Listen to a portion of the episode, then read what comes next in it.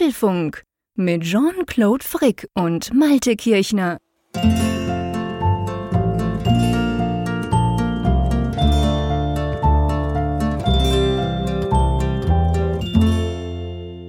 Hier ist Folge 415 des Apfelfunk Podcasts, aufgenommen bei minus 4 Grad. Also wirklich, man kann sagen, ein unterkühlter Podcast, aber nur was die äußeren Temperaturen angeht, hoffe ich, denn hier geht es ja meistens, ja, zumindest warm, wenn nicht erhitzt zu. Hallo, lieber Jean-Claude, wie ist es bei dir mit dem Wetter? Ja, das Wetter ist ähnlich. Wir haben, glaube ich, minus zwei im Moment, das ist noch ganz okay. Heute Morgen war es minus fünf. Ja, es ist schon kalt, also seit ich glaube, seit Montag sind wir unter Null. Es war gar nie über Null, auch am Tag nicht. Also relativ kalt. Andererseits muss ich sagen, ich habe irgendwo gelesen, in Oslo hatten sie gestern minus 35 Grad. Das war, glaube ich, ein ziemlicher Rekord. Ja, ich will mich jetzt mal nicht beklagen. Und unterkühlt ja. sind wir, glaube ich, auch nicht. Und bei der Folgennummer, als du den Link gemacht hast zur Folgennummer, dachte ich, nee, nee, aber so minus 41 haben wir noch nicht. oh je, ja, nee, Gott sei Dank, das, das brauche ich auch tatsächlich nicht. Ein bisschen Winter darf ja sein. Mhm. Aber ja. Habt ihr Schnee? Äh, ja, wir haben so ein bisschen weiß. Also es hatte okay. dann zu Beginn dieser Kälte, neuen Kältephase, gab es so ein bisschen Niederschlag, der dann auch so in Schnee übergegangen ist und der ist auch liegen geblieben. Das heißt, so die Wiesen und teilweise noch ein bisschen die Dächer, die sind jetzt so weiß gepudert, aber es ja. ist nicht wirklich Hochschnee. Es ist nur so ein bisschen, so ein bisschen Winterweiß, ne, was ja. überall da ist. Ja, bei uns auch. Wir hatten am Montag ein bisschen Schneefall und gestern Abend noch mal so ein Stündchen, aber das ist vielleicht zwei Zentimeter. Aber weil es eben so super kalt ist und auch inzwischen der Boden total bei Steinbein gefroren ist, blieb es halt sofort liegen. Und das heißt, es ist wirklich überall noch weiß. Aber ja, es ist, ich meine, wenn die Sonne mal rauskommen würde, wäre das wahrscheinlich in fünf Minuten weg. Aber es sieht schön aus. Ich muss wirklich sagen, ich finde es okay. Zum Rausgucken ist das ganz okay. Und ich finde es immer lustig, ich weiß nicht, wie es dir geht, in der Nacht ich, ich schlafe ja nicht so mega tief. Ich stehe gerne auch mal in der Nacht kurz noch auf oder so. Mir fällt immer auf, wenn es draußen Schnee hat, ist es einfach viel heller. Du siehst das bei den Fenstern, ja. du siehst ja. das, wenn du irgendwo in den Gang rausgehst. Du siehst sofort, hä, okay, es muss Schnee haben, weil es ist, es ist irgendwie viel heller, als wenn es keinen Schnee hat. Ich finde das immer ganz witzig.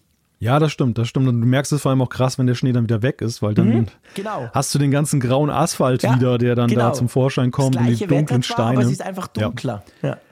Ja, generell, und das ist die positive Seite jetzt des aktuellen Wetters, ist, wir haben ja Wochen hinter uns, die sehr grau waren, wo man die mhm. Sonne ja wirklich über Tage und Wochen nicht gesehen hat. Und jetzt eben durch dieses Hochdruckgebiet, was sich hier drüber gelegt hat, was die kalten Temperaturen hier reingeschaufelt mhm. hat, ist es aber so, dass es sehr, sehr sonnig ist. Also den ganzen Tag Ach, cool. schien ja die Sonne rein ja. und das wiederum genieße ich sehr. Ja. Also das, äh, das wiederum kann gerne noch ein bisschen so bleiben, bevor dann nochmal wieder so eine graue Phase kommt. Und ja, das ja. glaube ich, ja, das stimmt. Naja, bei uns ist so ein bisschen, kommt ein bisschen drauf an. Also wir haben ja jetzt äh, diese fiese Biese, habe ich ja auch schon oft erzählt hier im Podcast, diesen Nordostwind.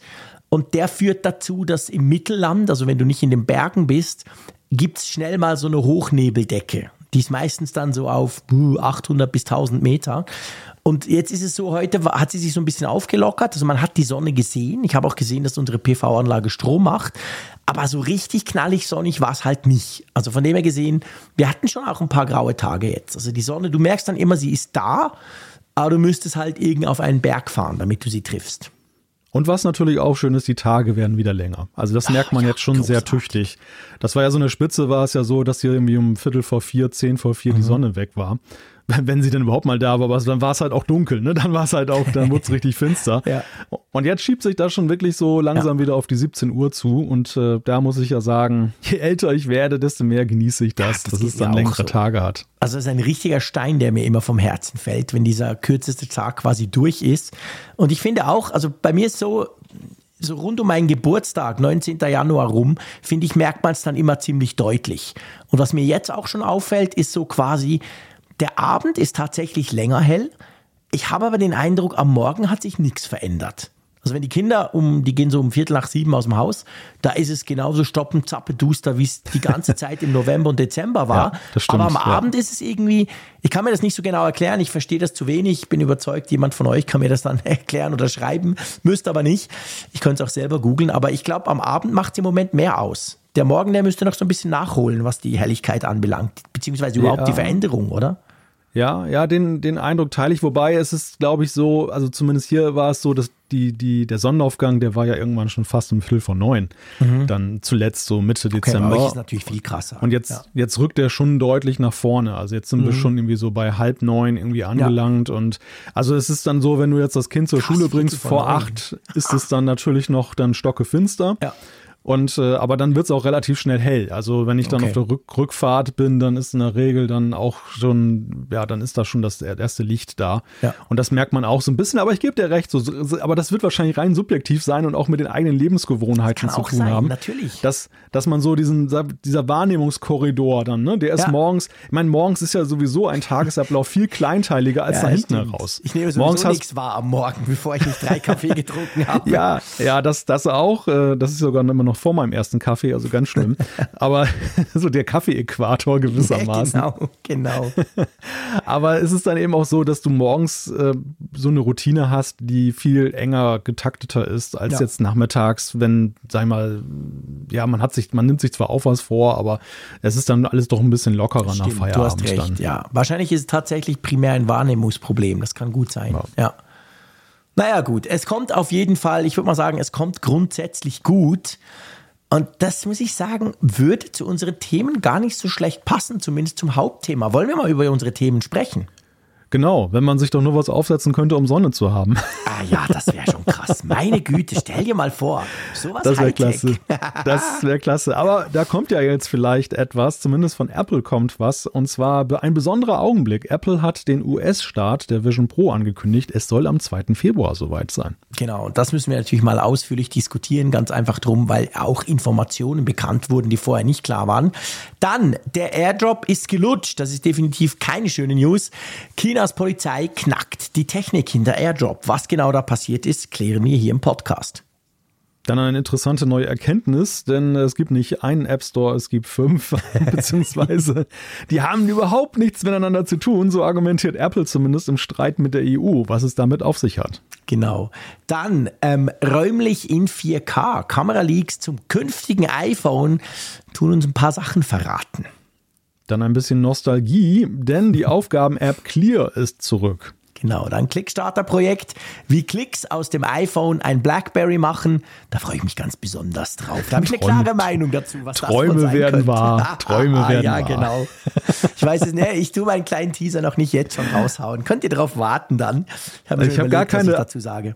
Ich habe gar keine Vorstellung, was deine Meinung sein nee, könnte. Du hast keine Ahnung, genau. Also, Genau. Ich sag nur Stift. Aber okay, ähm, dann natürlich haben wir die Umfrage der Woche. Selbstverständlich, wir haben die Zuschriften unserer Hörerschaft. Wir haben wieder super coole Sachen bekommen von euch. Vielen Dank dafür. Das eine oder andere werden wir hier im Podcast besprechen. Aber ja, ich meine, die News der Woche, völlig klar, war natürlich, Apple gibt bekannt, wann die Vision Pro in den USA, muss man immer dazu sagen, ähm, erhältlich sein wird. Wie sieht das Ganze aus? Was ist da passiert? Hat Apple irgendwie ein Event gemacht? Ja, Apple ist über Las Vegas geflogen und hat eine Bombe abgeworfen, so am, am Starttag der CES, 9. 9. Januar. Und dann droppte auf einmal die Pressemitteilung, dass der US-Start ansteht, der Vision Pro. Am 2. Februar soll das jetzt soweit sein. Äh, der Vorbestell, die Vorbestellung geht natürlich schon früher los, jetzt im Januar. Mhm. Wie gesagt, nur für die USA, wir Europäer, wir müssen noch weiter warten. Das ist natürlich aber nicht äh, überraschend gewesen. Ja. Das war ja mal so angekündigt. Ja, und Apple hat ja auch so das ein oder andere Detail halt auch in dem Zusammenhang mal preisgegeben. Mhm. Also was zum Beispiel in der Box der Vision Pro mit dabei ist, wenn du ja. die kaufst und so. Also mal so die paar Kleinigkeiten, die wir uns ja auch schon die ganze Zeit gefragt haben. Ja, das stimmt. Und bevor wir, bevor wir das en Detail ein bisschen besprechen, äh, ich meine, das mit der CES, du hast es sehr schön gesagt, eine, eine Bombe auf die CES geworfen. Das hat ja schon so eine gewisse Tradition. Apple ist ja nie an der CES, vielleicht für die, die es nicht wissen, CES, die Consumer Electronics Show, die ist immer in der ersten oder zweiten Januarwoche, findet die statt in Las Vegas. Gemeinhin gilt das als die größte Technikmesse der Welt. völlig crazy Sachen und eigentlich sind alle dort, fast alle, außer Apple. Apple ist da nie, das kennen wir schon seit Jahren, dass Apple nicht mehr an Messen geht. Aber sie gucken schon immer so ein bisschen, dass die Aufmerksamkeit nicht komplett auf, bei der Konkurrenz liegt und in Las Vegas, sondern dass sie eben selber was machen. Ich glaube, letztes Jahr war das diese Woche mit den HomePods und oder was sogar mhm. die MacBooks. Also es war auf jeden Fall, da haben sie auch Sachen gedroppt, so völlig überraschend. Und dieses Mal natürlich mit der Vision Pro, ich meine, das war eine veritable Meldung. Klar kann man sagen, wir haben es erwartet, dass es mal kommt, aber ja, das Timing ist natürlich kein Zufall, wie du sagst. Also ja. Apple trollt da die so ein bisschen immer eigentlich, oder? ja, mal mehr, mal weniger. Ja, genau. Also das, das gab auch diese kleinen Provokationen, dass sie zum Beispiel in ganz Las Vegas die Billboards aufgekauft haben ja, und haben dann da so Datenschutzwerbung drauf gemacht. Wohl wissend, dass da die Konkurrenten da sind, die es mit dem Datenschutz nicht so halten. Genau.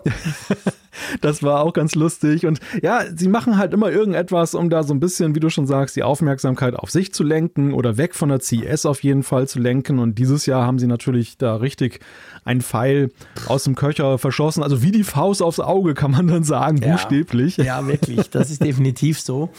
Jetzt ist es so, diese Pressemitteilung, wir müssen über viele Dinge diskutieren. Wir diskutieren zuerst mal über diese Pressemitteilung. Was auf der, bei der sofort aufgefallen ist, sie ist relativ lang. Und darüber können wir dann auch diskutieren, weil das, finde ich, impliziert schon so ein bisschen was. Also es ist relativ viel drin, es hat Videos, es hat schön, es, das Ganze ist schön gegliedert und man lernt halt einiges über die Vision Pro. Und ich würde vorschlagen, wenn du einverstanden bist, dass wir uns zuerst mal auf diese Dinge konzentrieren, was wir gelernt haben. Zum Beispiel, was genau ist in der Box. Das war ja bisher nicht so ganz klar. Und jetzt wissen wir es, wir haben nämlich den Lieferumfang von dem Ding ebenfalls in dieser Pressemitteilung drin.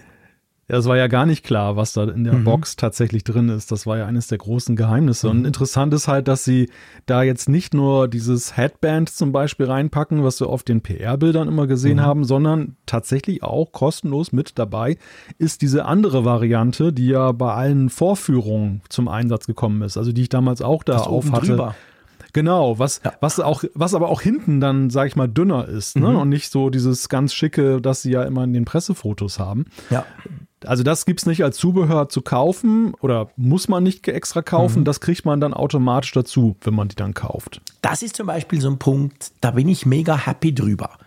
Ich habe natürlich die Vision Pro noch nie aufgehabt, im Unterschied zu dir, aber ich habe die Quest 3, die, die Meta Quest 3 und die ist ja, die kommt out of the box. Ich meine, die kostet natürlich auch nur einen Bruchteil.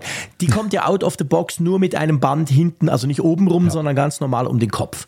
Und bei mir war es jetzt so, egal wie stark ich das angezogen habe, okay, ich bin vielleicht ein Zappeltyp, streich das vielleicht, ähm, ich zappel vielleicht mehr rum, das hält nicht so richtig gehalten. Und dann habe ich mir, ich bin natürlich doof, weil ich das Original gekauft habe, aber hey, reicher Schweizer, habe ich mir noch dieses Zubehör gekauft, wo du dann eben oben drum auch noch eins hast. Hinten hast du noch so einen Knubbel zum Drehen, damit du es besser einstellen kannst.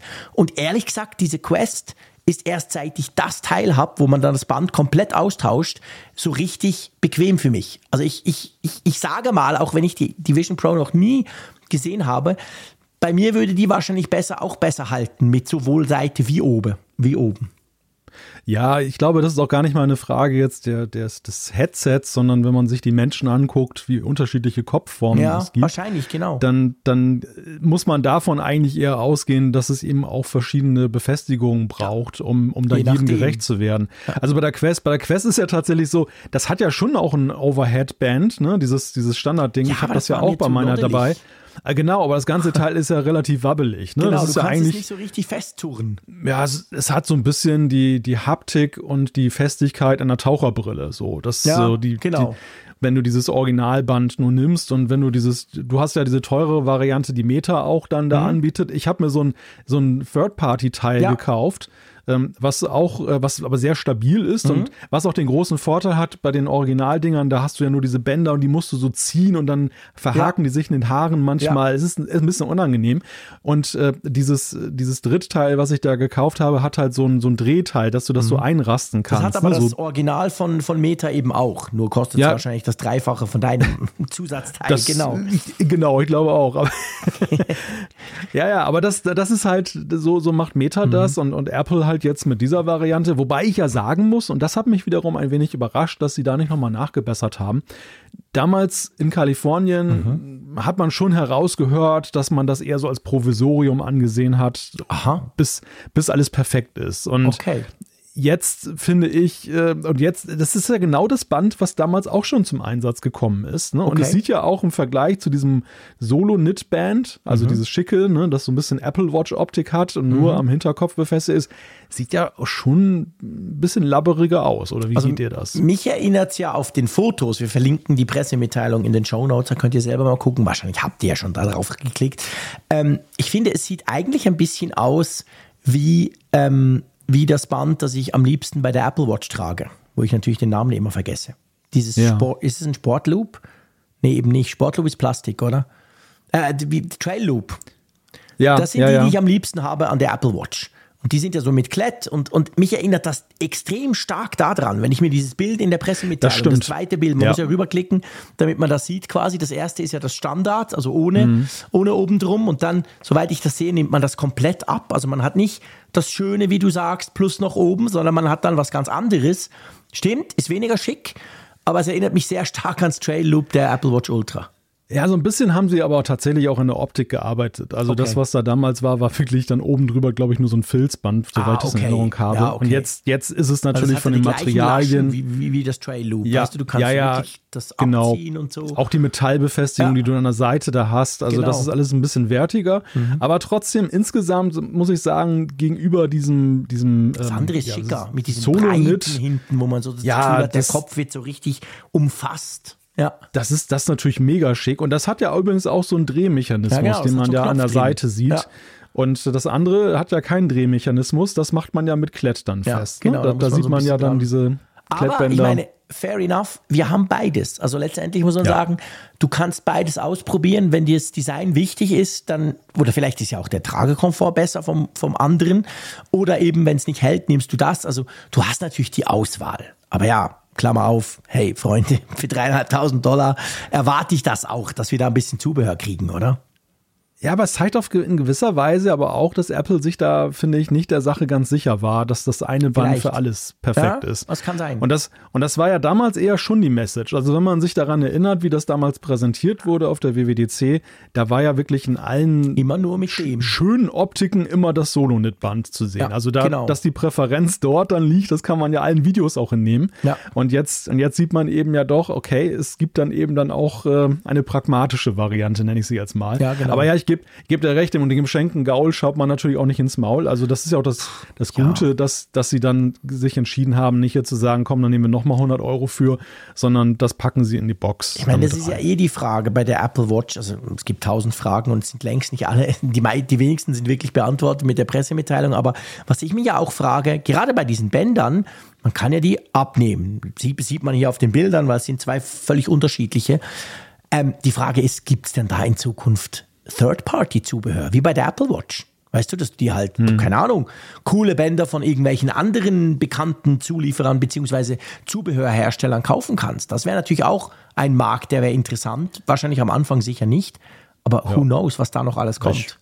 Gehe mal davon aus, dass die Zubehörindustrie das schon von selbst machen wird, Ja. weil es ja, es hat ja irgendwelche Clipverschlüsse, die Apple da vorsieht und die man dann nachahmen kann. Genau. Ähm, die Frage ist natürlich, von welcher Qualität wird das sein, wenn Apple die Spezifikationen vielleicht nicht rausrückt, dass das dann, Ja, gut, ja. dass, dass das im ersten Moment qualitativ vielleicht nicht so gut ist, aber ich denke schon, wenn das ein Massengerät wird, wird es da auch welche geben, die da irgendwelches Zubehör für dann rauswerfen. Mhm. Ja. Aber, aber ich gebe dir recht, von Anfang an planen sie das sicher nicht. Das Ja, wird dann ich auch. im Verlauf kommen. Ja, genau. Also gut, das ist das Zubehör. Wir haben natürlich USB-C, das, das Ladekabel. Wir haben dieses kleine Batterieteil ja dran. Also das, das, da haben wir damit gerechnet. Logisch, irgendwie muss das Ding ja funktionieren und geladen werden können. Ähm, und dann, das finde ich spannend als Brillenträger, ist inzwischen auch klar, was diese Einsätze kosten, diese Zeiss Optical Inserts. Da gibt es zwei Versionen von, gell? Du hast das Poliertuch ganz vergessen, was auch in Ah, der Box ist. Hey, aber sorry, jetzt ist schön, dass du das erwähnst. Jetzt kann ich hier ein bisschen ablästern. Was haben eigentlich all diese YouTuber und Apple-Spinner mit diesem blöden Tuch? Das interessiert, das hat mich, das erste hat mich schon nicht interessiert. Was, was hat, das, klar, es war wahnsinnig teuer. Da konnte man sich einmal drüber lustig machen, aber danach fand ich eigentlich, ist der Witz gegessen. Was, ja klar, es hat ein Tuch drin, who cares? Das Findest ist ein du das bisschen so, das ist so ein bisschen wie der Tomatensaft in der Fliegerei. Ja, wahrscheinlich? Das ist- oder? Wird, wird so ein Kult, So ein Kult drum gemacht. ein Kult, ja. Ja, aber es hat eigentlich keine große Bewandtnis. Nee. Ja, ich, ich, ich, ich lachte auch mal drüber, weil die, die Aufregung finde ich eigentlich mhm. amüsant. Aber ja, es hat eins dabei, gibt. das ist cool, genau. Da könnt ihr natürlich die Brille, also wahrscheinlich ja vorne für das Display oder so, für das Glas, könnt ihr das putzen. Ähm, ja, aber eben, wie gesagt, kommen wir nochmal zu diesen Einsätzen. Ja. Das, das finde ich spannend, weil ich fürchte, genau. was heißt fürchte? Ich weiß, ich werde ja solche Einsätze brauchen. Was gibt's da? Es gibt zwei verschiedene. Der eine ist ein bisschen günstiger. Ja, es gibt auf der einen Seite die sogenannten Readers mhm. und äh, dann gibt es auf der anderen Seite die Zeiss Optical Inserts, die jetzt verschreibungspflichtig sind. Also eine wird halt so wie die Baumhack-Lesebrille sein ja. von der Sehstärke, das andere dann die, die stärkeren Vergrößerungen ja. oder Verkleinerungen, je nachdem, welche Sehhilfe man benötigt. Die erfreuliche Nachricht ist, dass entgegen dieser Gerüchte, die es da gab, dass da Apple für 300 bis 600 Euro diese Einsätze mhm. dann nur verkauft, dass die zu wie ich finde, wenn man jetzt so Optikerpreise nebenan legt, annehmbaren Preisen ja. verkauft werden. Also du, du, du zahlst 99 Euro für diese äh, Dollar für diese Readers ja. und, und du zahlst eben dann 149 äh, US-Dollar für diese verschreibungspflichtigen Gläser. Das ist immer noch viel, aber ich gehe mal davon aus, dass die auch bei Zeiss Gläsern in einer, einer Qualität ja. sein werden, dass du nicht zu meckern hast, also dass die hochwertig ich auch sind. davon aus. Also ich finde das eigentlich voll okay. Also das selbst, selbst eben die angepassten für 149 Dollar muss man ganz klar sagen, hey, also pff, das ist okay. Und vor allem, die sind ja dann magnetisch, die sind sicher super genau, die passen halt perfekt zur Apple Watch, äh, zu Vision Pro.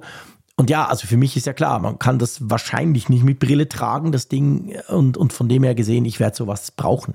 Also ich bin froh, dass Apple das anbietet, dass sie auch von Anfang an ja. dran gedacht haben. Wir haben ja das so, bevor die Apple äh, Vision Pro ja vorgestellt wurde, haben wir so ein bisschen rumüberlegt, wie wird denn das? Das ist ja bei einer Brille halt was anderes als sonst, dass, dass du quasi irgendwie was, eine Möglichkeit bieten musst.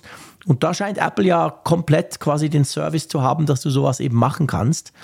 Wo kann man das Ding kaufen? In den Apple Stores und aber auch im Apple Store online. Genau, ja, in den, in US, den Apple Stores. Wir sagen richtig, es doch mal. Genau. Ja, das kann man gar nicht oft genug betonen, dass es ja tatsächlich erst am Anfang ein mhm. reines USA-Produkt sein wird. Ja. Und dann gibt es noch im Lieferumfang, dann können wir das abschließen, gibt es noch so ein Frontcover.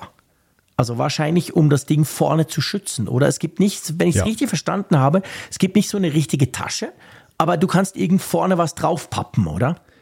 Ja, es erinnert so ein bisschen an die AirPods Max. Ja, ne? genau, so, das, ich dachte das, das auch, ja dass man halt keine richtig abschließbare Tasche hat, also keinen Staubschutz, aber schon eben so ein, so ein Kratzschutz, der eben ja gerade dieses Display, was man ja nach Vorderseite hat, es ist ja eben nicht nur dann eben eine schicke Verpackung, sondern eben auch ein funktioneller Part dieses Geräts, genau. dass du den dann vernünftig schützen kannst. Und dann sind ja noch dann dieses Light Seal und äh, zwei Light Seal Cushions mit dabei. Mhm.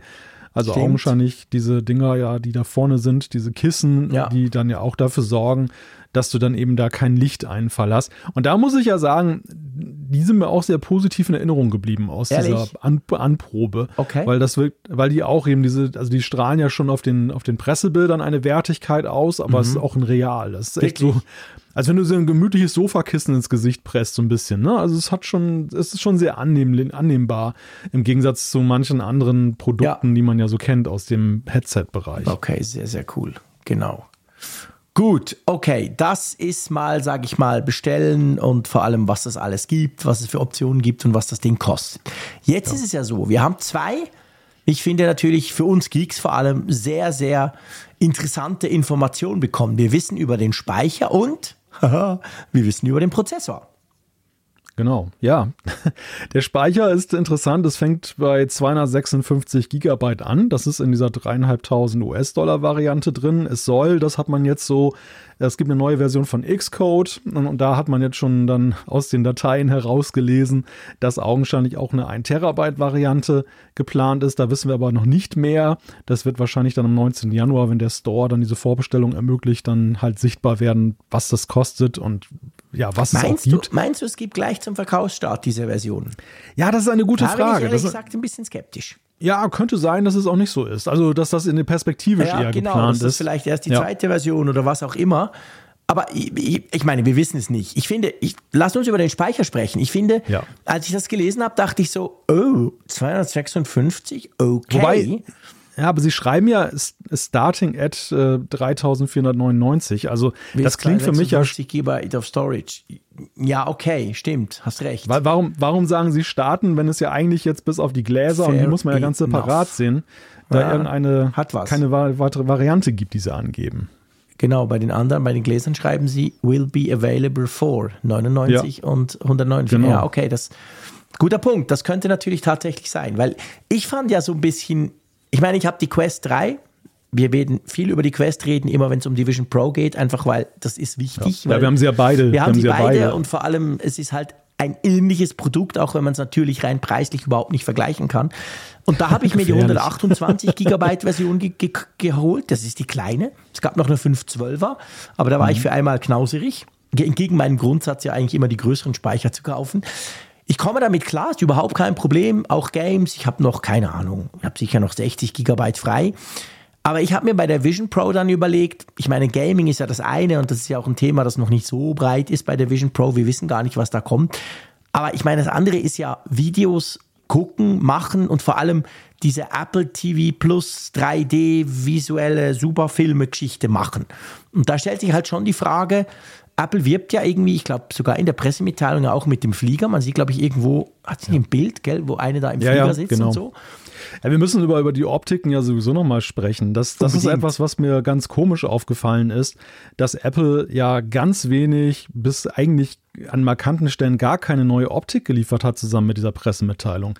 Also Die Bilder, angefangen, die man schon kennt, oder? Das sind genau die gleichen Bilder, die wir von der Ja. WWDC kennen. Angefangen mit der Dame, die da die Brille aufhat Genau. und du siehst die Augen. Ja. Über eben diese Videos auch, die Mhm. du auch, wenn man sich die, ich habe mir da nochmal die alten WWDC-Sachen angeguckt. Das ist alles das, Ja. was wir schon gesehen haben. Die haben nicht, die haben nicht oder fast nichts nochmal neu gemacht oder mal anders gezeigt.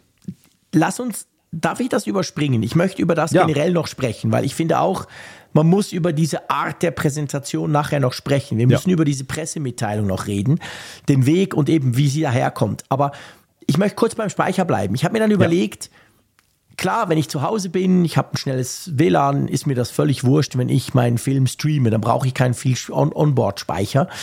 Aber wenn wir mal davon ausgehen, dass ja Apple schon auch ein bisschen vorhat, dass man damit mal vielleicht unterwegs ist oder eben in einem Flieger sitzt, dann ist es ja so, dass du die Sachen lokal speicherst. Und ich kann mir vorstellen, so ein 3D-Film oder so ein räumlicher Film, um es mal so zu sagen, der braucht ja sicher mehr Speicher als das, was ich normalerweise auf mein iPad packe, bevor ich in den Flieger steige. Und da habe ich mich schon gefragt, ja, 256 hm, könnte knapp werden. Und drum, jetzt, wo du natürlich quasi sagst, ja, wahrscheinlich ist das einfach eine Version, es gibt ja noch eine zweite, da, dann bin ich natürlich dahingehend happy. Dann kann man sagen, okay, pff, ist eine Preisfrage, aber wer sicher gehen will, kauft dann die größere Version.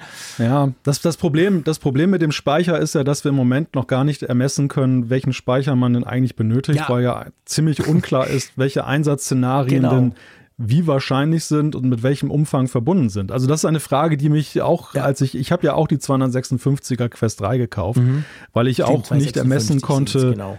ob ich jetzt mehr Speicher brauche oder nicht und ich mir so gedacht habe, na, eigentlich willst du es ja nur mal kaufen, um ein bisschen mehr Genau, mit mal- VR mal und schnuppern. MR zu tun zu haben. Ja.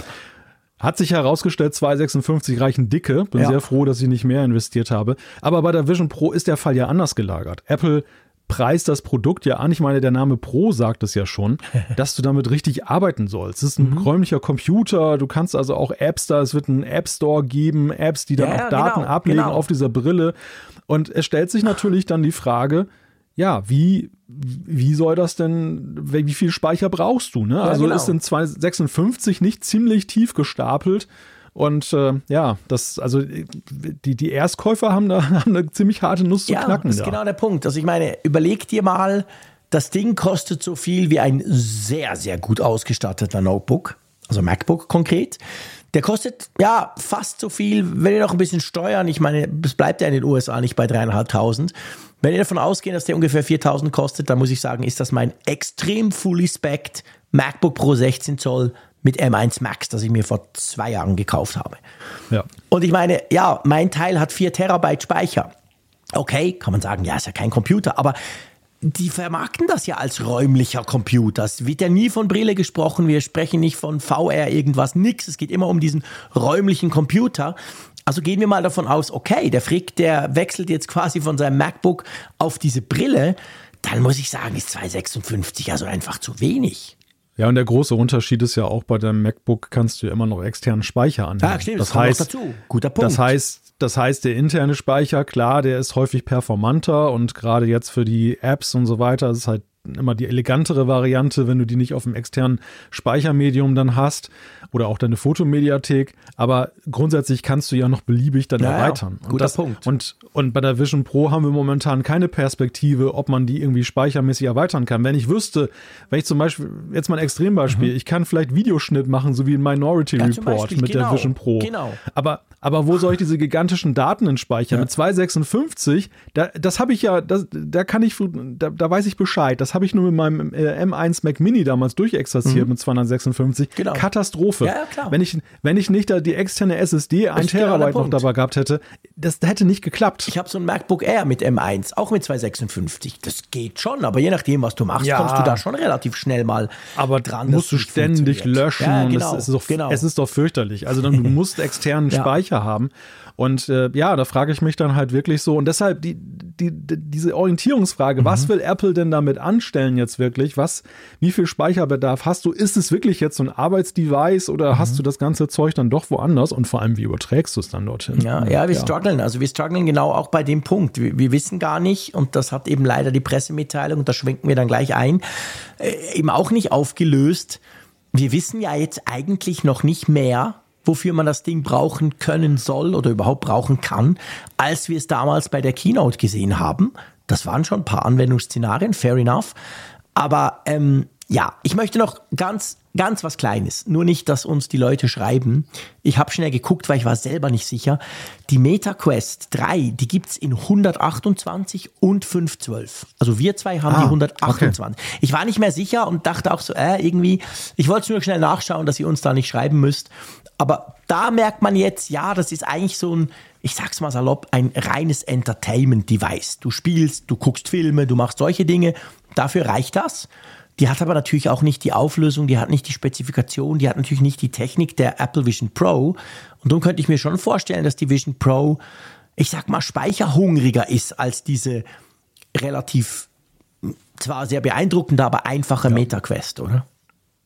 Da gehe ich fest von aus. Weil Ja. ein, also wie du sagst, die Quest 3, das, das Erstaunliche an der Quest 3 ist ja, sie hat ja schon von der Computing Power her, hat sie ja das Rüstzeug, eigentlich auch ein richtiger räumlicher Ja. Computer zu sein. Ja. Du kannst ja, also um nur mal so einen Vorgeschmack zu bekommen, man kann ja, hat ja einen vollwertigen Browser darauf Ja. und kann dann zum Beispiel eben alle Browser-Anwendungen damit auch machen. Ja, mega. Ähm, Meta stapelt da nur tief. Sie Ja. verkaufen es ja doch so, als wenn es ein Erweiterungsdevice ist. Du kannst es ja auch als Mhm. PC-Erweiterung benutzen. Das ist ja auch noch so ein Anwendungscase. Aber diese Apps und Spiele sind auch alle eigenständig laufbar, Ja, auf, lauffähig auf dieser ja, Quest das 3. Hat einen Prozessor, Speicher, RAM, alles, das funktioniert unglaublich gut. Ich bin nach wie vor immer noch geflasht davon, wie gut das und wie schnell das Ding auch ist. Aber eben, wir reden bei der Vision Pro von einem ähnlichen zwar, das darf man sicher so sagen, aber natürlich letztendlich ganz viel mehr Hightech-Device. Und Ja. da könnte es tatsächlich knapp werden. Aber ja, lass uns mal zum Verwendungszweck kommen. Hast du, der die Brille ja gesehen hat, du bist ja quasi weiter als wir alle, du hattest die zumindest schon mal eine halbe Stunde auf, hast auch eine Demo gekriegt. Hast du jetzt durch diese Pressemitteilung, Stand heute, wo wir jetzt wissen, okay, das ist das, was Apple uns schmackhaft macht und ab 2. ähm, Februar können wir es in den USA kaufen, hast du irgendwas gefunden, was du damals nicht wusstest, was man mit der Brille machen kann? Hast du Nein, jetzt was gelernt? Nein, also Echt? gar nichts Neues. Krass. Ja, also ich auch nicht, aber ich dachte, vielleicht habe ich was übersehen. Gell, es ist eigentlich more of the same. Es ist nochmal genau das, was Apple damals natürlich vorgestellt hat und jetzt eben angereichert mit den Fakten. Aber äh, äh, irgendwie so das, oh krass, wow, geil, ja, äh, Final Cut auf der Vision Pro oder so, das haben wir alles nicht. Jetzt. Nein, ne, nein, nein, das, das ist ja eben der Punkt, dass, dass wir, wir haben noch kein klareres Profil von dieser, diesem Gerät bekommen. Wir, wir sehen weiterhin die diversen Möglichkeiten, die sie auch auf der WWDC aufgezeigt haben. Es konkretisiert sich an der einen oder anderen Stelle zum Beispiel, dass sie das, was ich ja damals auch schon beklagt habe, dass diese FaceTime-Persona, ähm, die wirkte ja noch ziemlich unfertig. Und, und oh Wunder, jetzt hat sie Beta-Status, wenn sie rauskommt. Also das zeigt, Genau. dass das, das zeigt, dass Apple das augenscheinlich selber auch so sieht und eingesehen hat. Der Beta heißt ja immer, dass sie selber noch nicht meinen, dass es jetzt das ist, was sie ursprünglich Ja, mal ja. haben wollten. Was ich gerne wiederum positiv finde, und das war damals auch noch nicht so ganz klar, dass diese FaceTime-Persona, ich meine, der Name oder diese Personas, das war sehr an FaceTime geknüpft. Man ja. hatte ja das Gefühl, das behält Apple erstmal für sich vor und Stimmt. alle anderen Videokonferenz-Apps kannst du damit ja nicht vernünftig und nutzen. Und jetzt haben sie es geschrieben, dass man es kann. Genau, es wird dann eben auch da anscheinend eine API geben, dass dann eben dann auch, sie nennen ja sogar namentlich Zoom, Zoom und WebEx und Teams. Teams. Ja. Und all die werden diese Personas anbieten. Und das freut mich natürlich schon. Dass, ja, das, cool. äh, das, das nützt ja auch ihnen. Also ich, ja, ich fand das. Sie. Ich fand diese Vorstellung, dass du dann da so FaceTime-only machst. Dir ah, vor, das, das, ja, also das schwierig. Wirklich, ja, das wäre sehr schwierig geworden. Ich meine, weil das ist ja geworden, weil das ist ja schon, ich meine, diese Videokonferenzgeschichte ist ja schon was sehr naheliegendes. Ich meine, wir haben das mit der Quest ja auch ausprobiert. Wir haben uns so ein virtuelles Büro gebastelt und haben uns quasi gesehen gegenseitig. Zwar nicht mit einer Persona, so wie bei Apple, sondern mit so einem komischen Avatar, der eher so ein bisschen lächerlich ist, aber ja, immerhin. Und ich, ja, es, dass, dass, dass sie da irgendwie die Videokon, die großen Videokonferenz, ich habe mich gefragt, ob Google Zoom da, äh, Google Meet da fehlt oder ob sie es nicht aufgeschrieben haben. Mal gucken, bin ich noch mhm. gespannt. Aber wahrscheinlich am Anfang laufen einfach mal die drei hier. Also Zoom, WebEx und natürlich Microsoft Teams. Ja, ich denke mal, sie werden sich da Kooperationspartner erstmal gesucht ja. haben. Aber wenn die API da ist, dann werden natürlich Können andere auch nachziehen auch. und werden diese, dieses Feature dann auch anbieten. Ja, aber um nochmal zurückzukommen zu dem Punkt, also der Darstellung. Es ist wirklich ja so, die gleichen Optiken, also die, das, die gleichen Bilder, die mhm. wir ja schon kennen. Und halt auch, wenn man das so durchliest, eigentlich so der gleiche Erzählstrang, den ja, sie auch damals ja. ja schon hatten. Und der ja, die, die unglaublich vielen Möglichkeiten aufzeigt, aber immer noch nicht so wirklich diese Vision, die Apple da hat, mhm. wie die Leute es hauptsächlich nutzen werden, dann aufzeigt. Also, ja, ich weiß nicht, so, ich habe im, im Netz krass. auch so ein paar Stimmen gehört, die auch schon so gesagt haben, hm, zwar sehr ausführlich alles jetzt beschrieben in einer Pressemitteilung, mhm. aber die Erwartungen waren ja schon höher. Die Erwartungen ja. waren ja schon, dass Apple da schon noch mehr Insights liefert, ähm, bevor die jetzt rauskommt. Es sind ja nur noch wenige Wochen, dann wissen wir ja tatsächlich mehr. Ja. Also dann wird ja, werden ja alle Geheimnisse gelüftet mhm. werden um diese Vision Pro. Aber jetzt davor geben sie noch nichts raus und äh, auch ja, ich meine, wir haben selber darüber spekuliert, gibt es noch ein Event, wo sie zum Beispiel auch mhm. über Inhalte sprechen. Das kann man angesichts der Ausführlichkeit der Pressemitteilung ja auch ausschließen und des, des knappen Zeitrahmens, dass sie jetzt zumindest vorher ja. noch ein Event da oder ein Video ein großes machen. Das werden. sehe ich auch so, sehe ich genau gleich. Also wäre jetzt die Pressemitteilung ganz kurz gewesen, weißt du, hey, 2. Februar, ja. zack, zack, Preis und Punkt, dann hätte man sagen können, okay, machen sie vielleicht noch was. Aber ich meine, das Ding ist erschöpfend. Das ist wirklich lang. Ich habe noch selten so eine lange Medienmitteilung von, von, von Apple gesehen. Ja. Von ja. dem her gesehen, ich denke auch. Also das ist es. Klar werden sie, man, man hat ja auch, ich glaube, Gorman hat heute oder gestern geschrieben, es soll wohl so einen Plan geben, wie man mit amerikanischen Journalisten und natürlich auch YouTubern umgeht, dass man das denen dann nach dem 19. Januar mal zeigt. Dann gibt es wohl noch so ein zweites Briefing und dann kriegen ja. die Testgeräte. Also es scheint da wohl so einen ziemlich genauen Plan zu geben, wie man das ja. Ding den, den üblichen Verdächtigen dann zuträgt. Aber ja. Aber auch bemerkenswert, ne? dass, ja, dass man tatsächlich ja zwei Termine vorsieht. Mhm. Das ist ja, ja, auch ungewöhnlich. Also die, die Öffentlichkeitsarbeit, also Apple, das ist ja ein offenes Geheimnis, legt ja mal sehr viel Wert darauf, einmal das Produkt selber erklärt und gezeigt genau, zu haben. Absolut. An, andere Hersteller schicken dir einfach einen Karton und dann genau, ist da was drin. Und dann ein Paper dazu wird, oder eine E-Mail. Genau, wird, wird glücklich damit. Und ich habe auch schon dann Testgeräte gehabt, da war ich dann sehr lange damit beschäftigt, sie in Betrieb ah, zu nehmen, weil ich gar nicht, ja. weil ich gar nicht wusste, wie es geht. genau, das, das weil, der, auch schon passiert. weil der Hersteller alles sich selbst überlassen das kann ja bei Apple nicht passieren. Und das passiert ja bei Apple nie, Nein. never. Also bei Apple, da weißt du vorher alles ja. und selbst wenn du die Keynote verschlafen hast, kannst, äh, kriegst, kriegst alle wichtigen Nachrichten genau. kriegst du nochmal nacherzählt. Manchmal kannst du die ja schon mitsprechen, diese Briefings, weil du ja du genau weißt, was da jetzt kommt. Klar. Aber dann, dann halt kriegst du dann ja ein Gerät mhm. zum Testen und dann bist du ja dir selber überlassen. Und hier ist halt bemerkenswert, wenn das jetzt so zutrifft, was Görman sagt, dass es dann nochmal so ein Nachbesprechungstermin ja, Ich fand eben zutreff, also ich fand spannend und das macht für mich, äh, klar, ich meine, das Görman und so, man, man muss ja, muss das auch nicht allzu breit aufhängen, vielleicht stimmt es ja nicht, aber ich fand es merkwürdig, offensichtlich gibt es ein erstes Briefing ohne Gerät. Und das zweite Briefing, so hat es zumindest Görman geschrieben, wenn ich es richtig verstanden habe, ist auch noch ohne Gerät. Und dann gibt es dann das Gerät. Und ich habe ja. mir so überlegt, hm, also wenn der Aufwand, dann wäre es doch viel cleverer, du machst natürlich zuerst mal ein Briefing. Freunde, hier, das, darum geht's, so wollen wir es. Und dann schickst du das Gerät. Und danach machst du nochmal ein Briefing, dass die Leute konkret auch fragen können, hey, äh, pff, ja krass, ich habe es jetzt gesehen, aber, aber offensichtlich soll es irgendwie andersrum laufen. Hm. Also ich weiß, ich, ich, muss ja sagen, ich bin ja generell, auch wenn wir es jetzt hier noch nicht kaufen können, meine Kreditkarte ja. freut sich. Ich bin ja mega gespannt drauf. In der Woche vom 2. Februar, da werden ja wahrscheinlich, keine Ahnung, der 2. Februar ist ein Freitag, am Mittwoch wird wahrscheinlich die Deadline ablaufen. Das heißt, wir werden am Mittwoch von den üblichen MKBHD und Co. die Videos sehen. Und ich bin ja, ja schon unglaublich gespannt, weißt du jetzt aus einer Creator-Perspektive, wie, wie zeigst du so eine Brille? Das Problem hatte ja sogar mhm. Apple an der Keynote. Aber ja. wie machst du das? Weil die, die Experience hast du ja auf YouTube nun mal halt einfach nicht. Also ich bin sehr gespannt, wie die, wie die ganzen Leute, die, die ich gerne ja verfolge auf YouTube, wie die damit umgehen, was die da draus machen. Deine Möglichkeiten, wenn du jetzt Berichterstatter bist, sind ja sogar noch eingeschränkter, weil Apple hat ja undokumentierte APIs, wo sie dann zum Beispiel genau. jetzt dann eben dann diese Darstellung dann äh, auch nachstellen ja. können und, und wie sie das ja auch gemacht haben in diesen Videos, wo sie so ein bisschen ja auch mit Filmtricks mhm. gearbeitet ja, haben. natürlich viel mehr machen, logisch. Wohin, wohingegen der Rezensent, und das ist ja schon bei der Meta-Quest so, ja. du, du hast so eine Bildschirmaufnahmefunktion mhm. und dann kannst du diese Videos halt einspielen, aber sie sehen ja, das, das beim räumlichen Gucken ist ja das Schlimme, du stellst ja erstmal fest, wie du mit dem Kopf rumwackelst. genau. Also du, du kannst dir solche, solche Bildschirmaufnahmen, solche Sichtaufnahmen aus Kaum angucken. von so einem Mixed Reality nicht angucken, ja. weil das ganz häufig so hin und her geht Total und da merkst du erstmal genau, was, was wir eigentlich immer hin und her gucken beim, ja, beim äh, Schauen ja, und gar nicht, gar nicht so straight gucken wie nur eine ordentliche Kameraperspektive. Nee. Also ja, das, das wird spannend, aber das, ich, ich verspreche mir tatsächlich auch viel, viele Erkenntnisse aus diesen, diesen ersten Rezensionen, weil die, da ist ja dann wirklich der Kontrollverlust, dass Apple das ja aus der Hand gibt mhm. und dann auch dann jeder so testen kann, wie er genau. möchte und solange ja. er möchte und all das dann abgeklopft wird. Jetzt wirkt es ja eher so, also die Pressemitteilung wirkt auf mich ein bisschen so wie so ein Silent Start, dass sie eigentlich ja. so jetzt so, sie, sie, sie werden den auch. Erwartungen gerecht, die sie selber gesetzt mhm. haben aber sie gehen nicht drüber hinaus. Nö. Viele hatten gedacht, sie setzen nochmal einen drauf ja, genau. jetzt, nach dem Motto, boah, bumm, ne?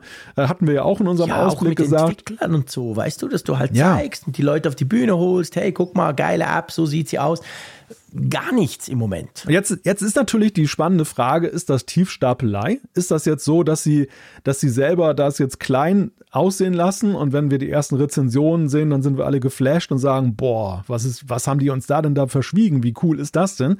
Oder ist es ich nachher hoffe, so, dass ich hoffe, ich hoffe es auch. Ja, oder, oder ist es so, dass wir sagen, ja. Ja, ich meine, es ist natürlich genau möglich. Also, dass sich Apple selber bewusst ist, ja, buh, der Use Case ist jetzt nicht so unbedingt selbsterklärend und ergibt sich vielleicht nicht ja. für alle. Wir machen es jetzt trotzdem mal. Also ja, ich meine, gerade was Tiefstapelei anbelangt, das ist ja jetzt nicht unbedingt eine Kernkompetenz von Apple. Die stapeln selten tief, wenn sie was machen. Von dem her muss man schon sagen, ich bin sehr erstaunt eigentlich, wie zurückhaltend das Ganze jetzt im Moment präsentiert ja. wird. Klar, es hat überall so, ja. hey, erstes und most advanced device ever. Es hat schon so ein paar Phrasen ja, drin, aber klar. abgesehen davon, der große Knaller fehlt ja da. Und wenn wir jetzt wissen, eigentlich oder davon ausgehen, wir kriegen kein Event, ah, hm. Es fehlt ein neuer Spin. Es fehlt total. irgendwie weil wenn du das jetzt mal runterbrichst, das ist eine ellenlange Pressemitteilung und am Ende steht eigentlich nur die Erkenntnis, sie, sie kommt am 2. Februar. Und am 19. Ja. Januar sind die Vorbestellungen. Ja. Das sind die zwei Key Facts, ja. die du eigentlich aus da mehreren Bildschirmseiten rausziehen genau. kannst. Und, und da, da, haben wir doch ganz eindeutig mehr erwartet. Ja. Wir haben noch so viele offene Fragen. Äh, es gibt auch, sag ich mal, in der Frage so, wo setzt, wo setzt Apple Schwerpunkt am Anfang? Jetzt mit den, mit den Apps etwa oder mit den Spielen mhm. oder mit den Filmen.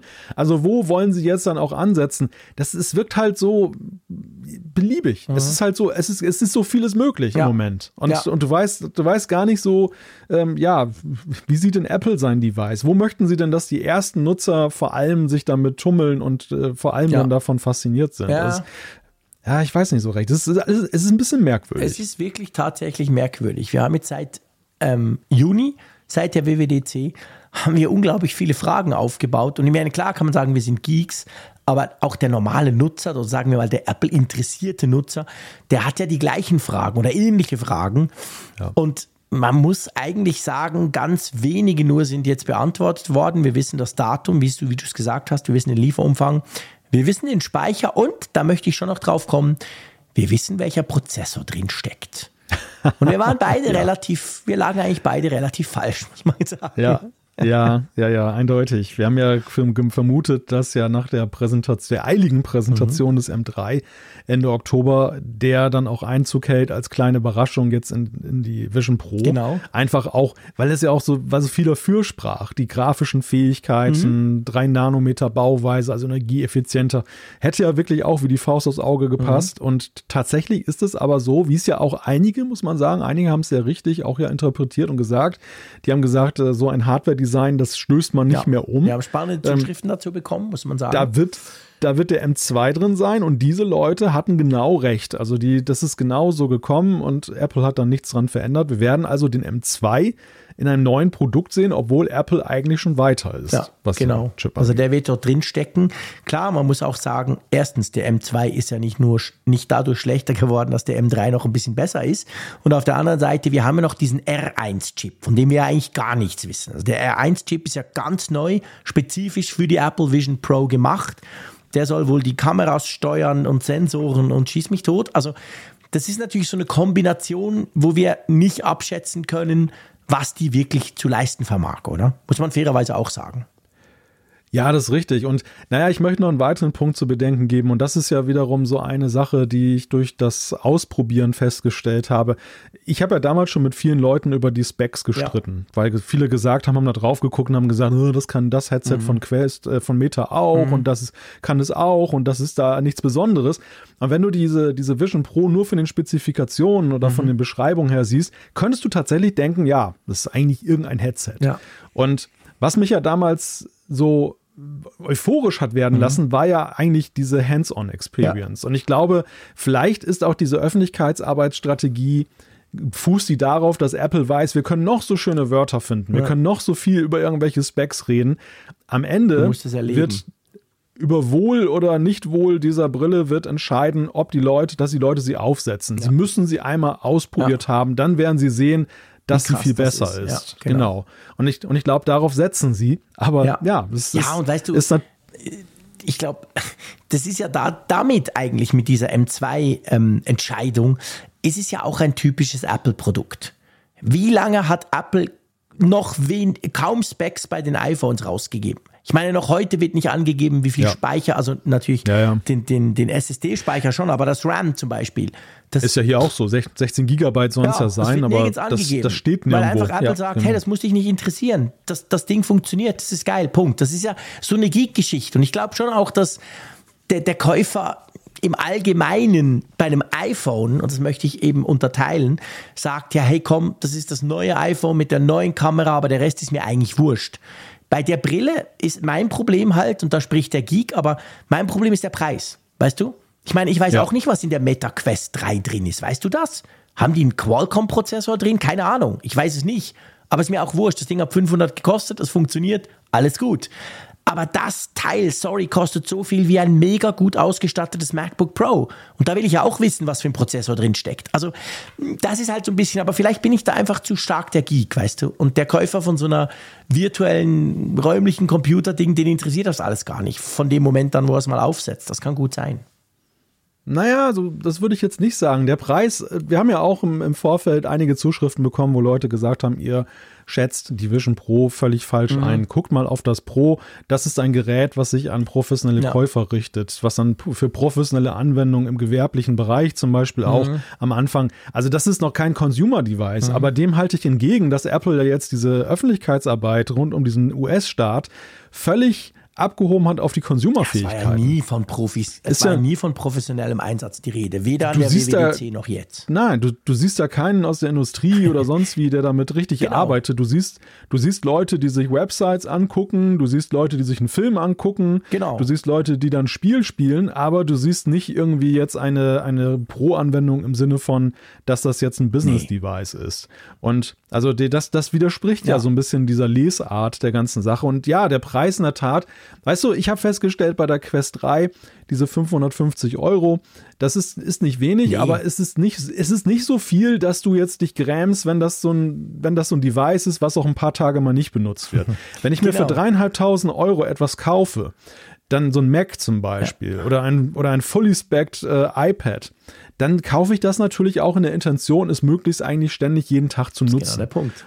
Und ich sehe im Moment auch bei der Vision Pro noch nicht, ob das ein Device ist, was ich jeden Tag ja. nutze. Sicherlich viel nutze, das kann ich mir sehr gut vorstellen, sehe ich auch bei der Quest 3, die habe ich schon regelmäßig mal auf, aber ich benutze es halt nicht wie ja. mein Mac, der gerade hier vor mir steht, mein Studio-Display. Ja. Mein Studio-Display rechtfertigt sich von selbst, weil es einfach täglich mein Daily Driver ist.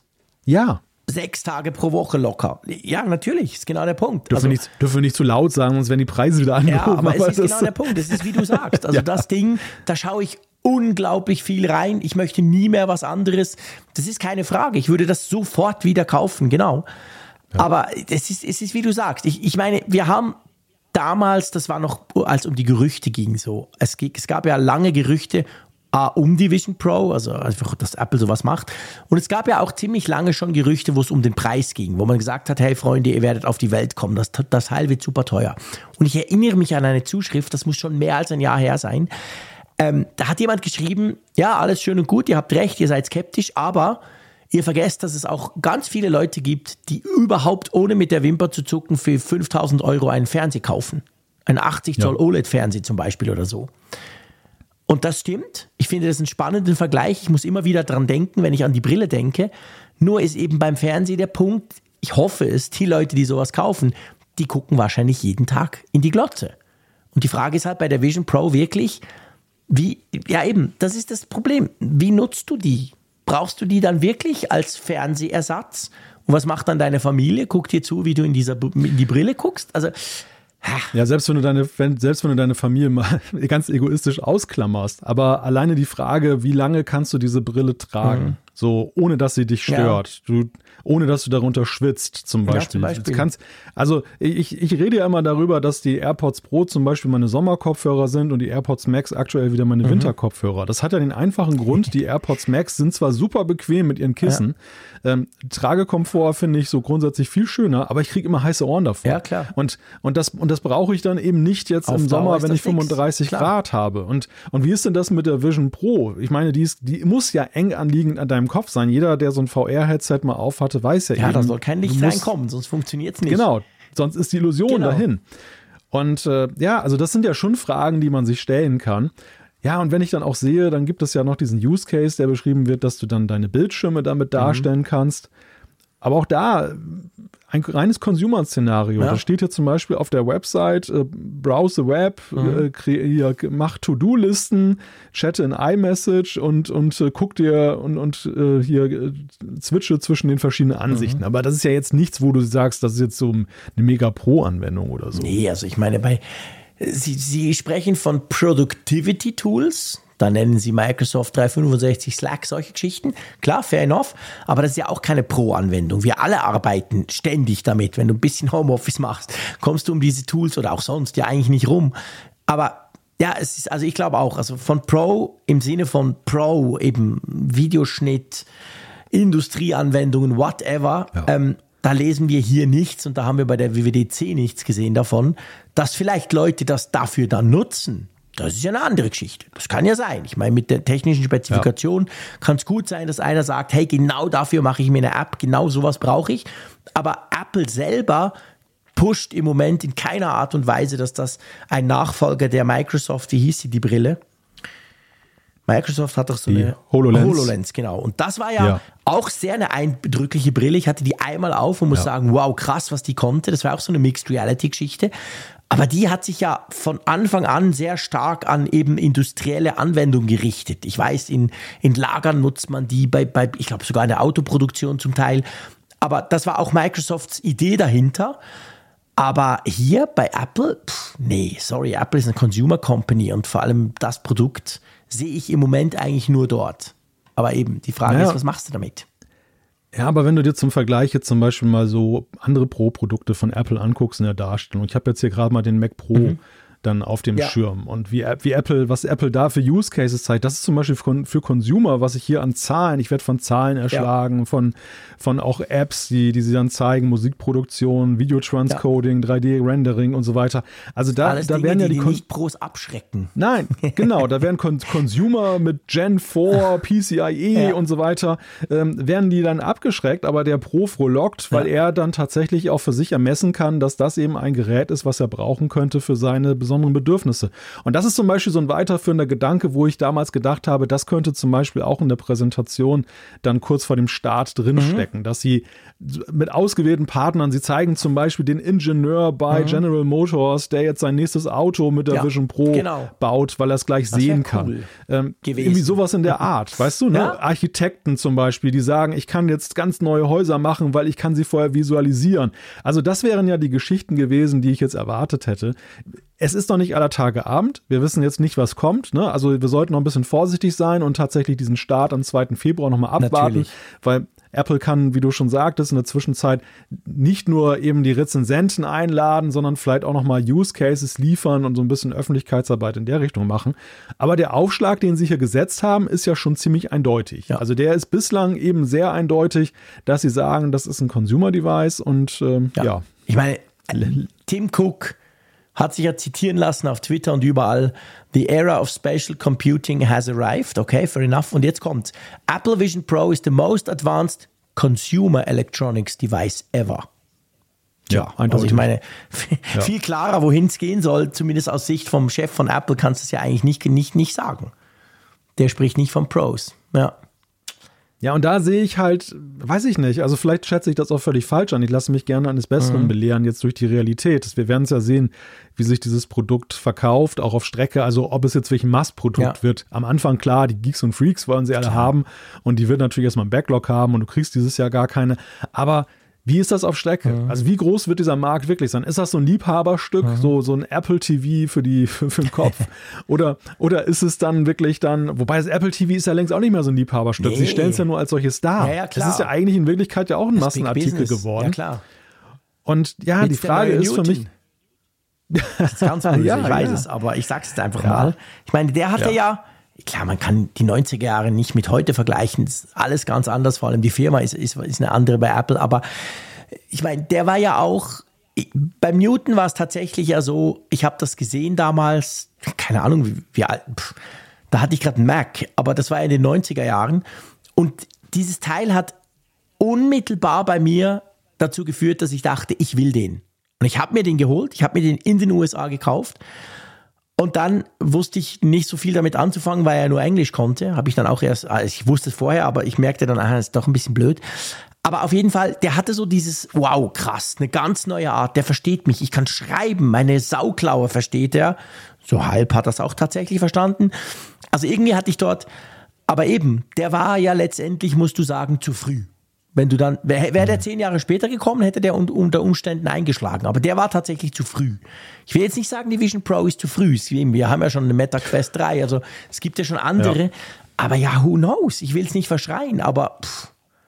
Ja, es, es, hat schon, es hat ja schon in der Historie von Apple eine gewisse Tradition, dass die Produkte tendenziell immer gerne etwas früher herausbringen, Bevor, ja, als sie stimmt. dann wirklich so ihren Zustand erreicht haben, wie sie später ja? dann auch eingeordnet Absolut. werden. Das war bei, bei der Apple Watch so, wenn man an das erste iPad denkt und drei, vier auch. Jahre später war das iPad ja nicht mehr wiederzuerkennen. Ja. Es war dünner, es war wesentlich leistungsfähiger, das Display war genial und das, das, also, aber der Unterschied ist für mich und diese Vergleiche lese ich gerade auch sehr viel jetzt im mhm. Netz, dass gesagt wird, ja, guck mal hier, iPhone, ich habe mal eine Featureliste aufgeschrieben, was am Anfang alles mhm. fehlte. Trotzdem war das Profil des iPhones, der Aha-Effekt der Neuheit, war ja deutlich klarer ja. als jetzt bei der Vision Pro, wo die, wo wir Anwendungen, wir sehen Anwendungen, die wir eigentlich auch von anderen Headsets kennen. Ja. Nur, nur ergänzt um den Faktor Premium, es sieht halt schicker aus, die Software ist besser, es ist das geschlossene Ecosystem von Apple. Aber das als Alleinstellungsmerkmal ja. kann funktionieren, muss aber nicht funktionieren. Das ist so der Wackelfaktor für mich. Ja, ich meine, klar, ich hatte die Brille nicht auf. Ich bin vielleicht ein bisschen kritischer als du, weil du hast es schon mal erlebt. Du hast ja auch gesagt, wie faszinierend das war. Aber ich meine, das iPhone vor allem, das hat ja das war so anders und es war so logisch, dass das eigentlich besser ist für die allermeisten. Das hatte diesen unmittelbaren, hey krass, da kommt jetzt mal einer und macht es wirklich besser. Effekt. Ja. Und dann hast du quasi verziehen, dass es ah, schweineteuer war, dass es nur Edge hatte und und und. Und bei der Brille, sorry, ich, also ich weiß nicht. Apple hat mir jetzt nicht gezeigt, wie ich damit auf mein Studio-Display verzichten kann und nur noch damit arbeite, weil es so viel geiler ist. Also ich habe diesen Use Case ja. nicht.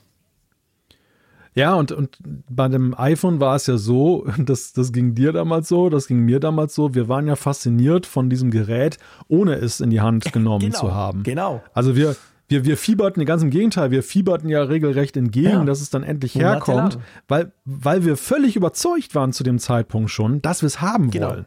Und, und hier ist es so, und das ist so die überwiegende Aufnahme, dass, also neben denen, die natürlich jetzt rumnölen und sagen, oh, braucht man nicht Blödsinn, mhm. aber ich, also so diesen großen Kick, dass das so eine sehr große Must-Have-Bewegung da jetzt unterwegs ist, den habe ich noch nicht gesehen. Da sind viele abwarten, so wie wir, dass sie sagen, ja, spannend, ne, und schöne Sachen teilweise dabei, mhm. aber ich habe noch Fragen, so, ich warte noch auf den letzten Kick und ja, also zum Beispiel jetzt auch mit der, mit dem Steuerungskonzept. Das ist eine Frage, die ich auch viel bekommen habe mhm. und die, die sich, die, die für mich auch eine, eine sehr richtige und wichtige ist. Apple hat das, dieses, dieses Konzept, dass, dass sie auf Controller verzichten, für sich und seine mhm. System-Apps ja gut umgesetzt. Ja. Das ist ja wirklich faszinierend, wie super diese Handsteuerung funktioniert. Ja. Ich war da ganz begeistert, oder diese, diese Augensteuerung mhm. vor allem. Dieses, ich gucke einen Button an und dann mache ich den mit der Hand eben so zusammen und dann ist der ausgewählt. Mhm. Das können sie wie kein anderer. Ja. Und vor allem, das ist auch nochmal ein Unterschied zur Quest, weil da ist ja so, du bewegst die Hand ja zum Button hin. Genau. Und dann ja, geht der Punkt auf den Button. Stimmt. Bei Apple, bei Apple bewegst du nicht die Hand. Du guckst da nur hin. Das ist ein Riesenunterschied. Ja, das glaube ich. Das, das ist wie Gedankenlesen. Ja, ja. Also das, das ist wirklich super faszinierend okay. und wie gut sie das können.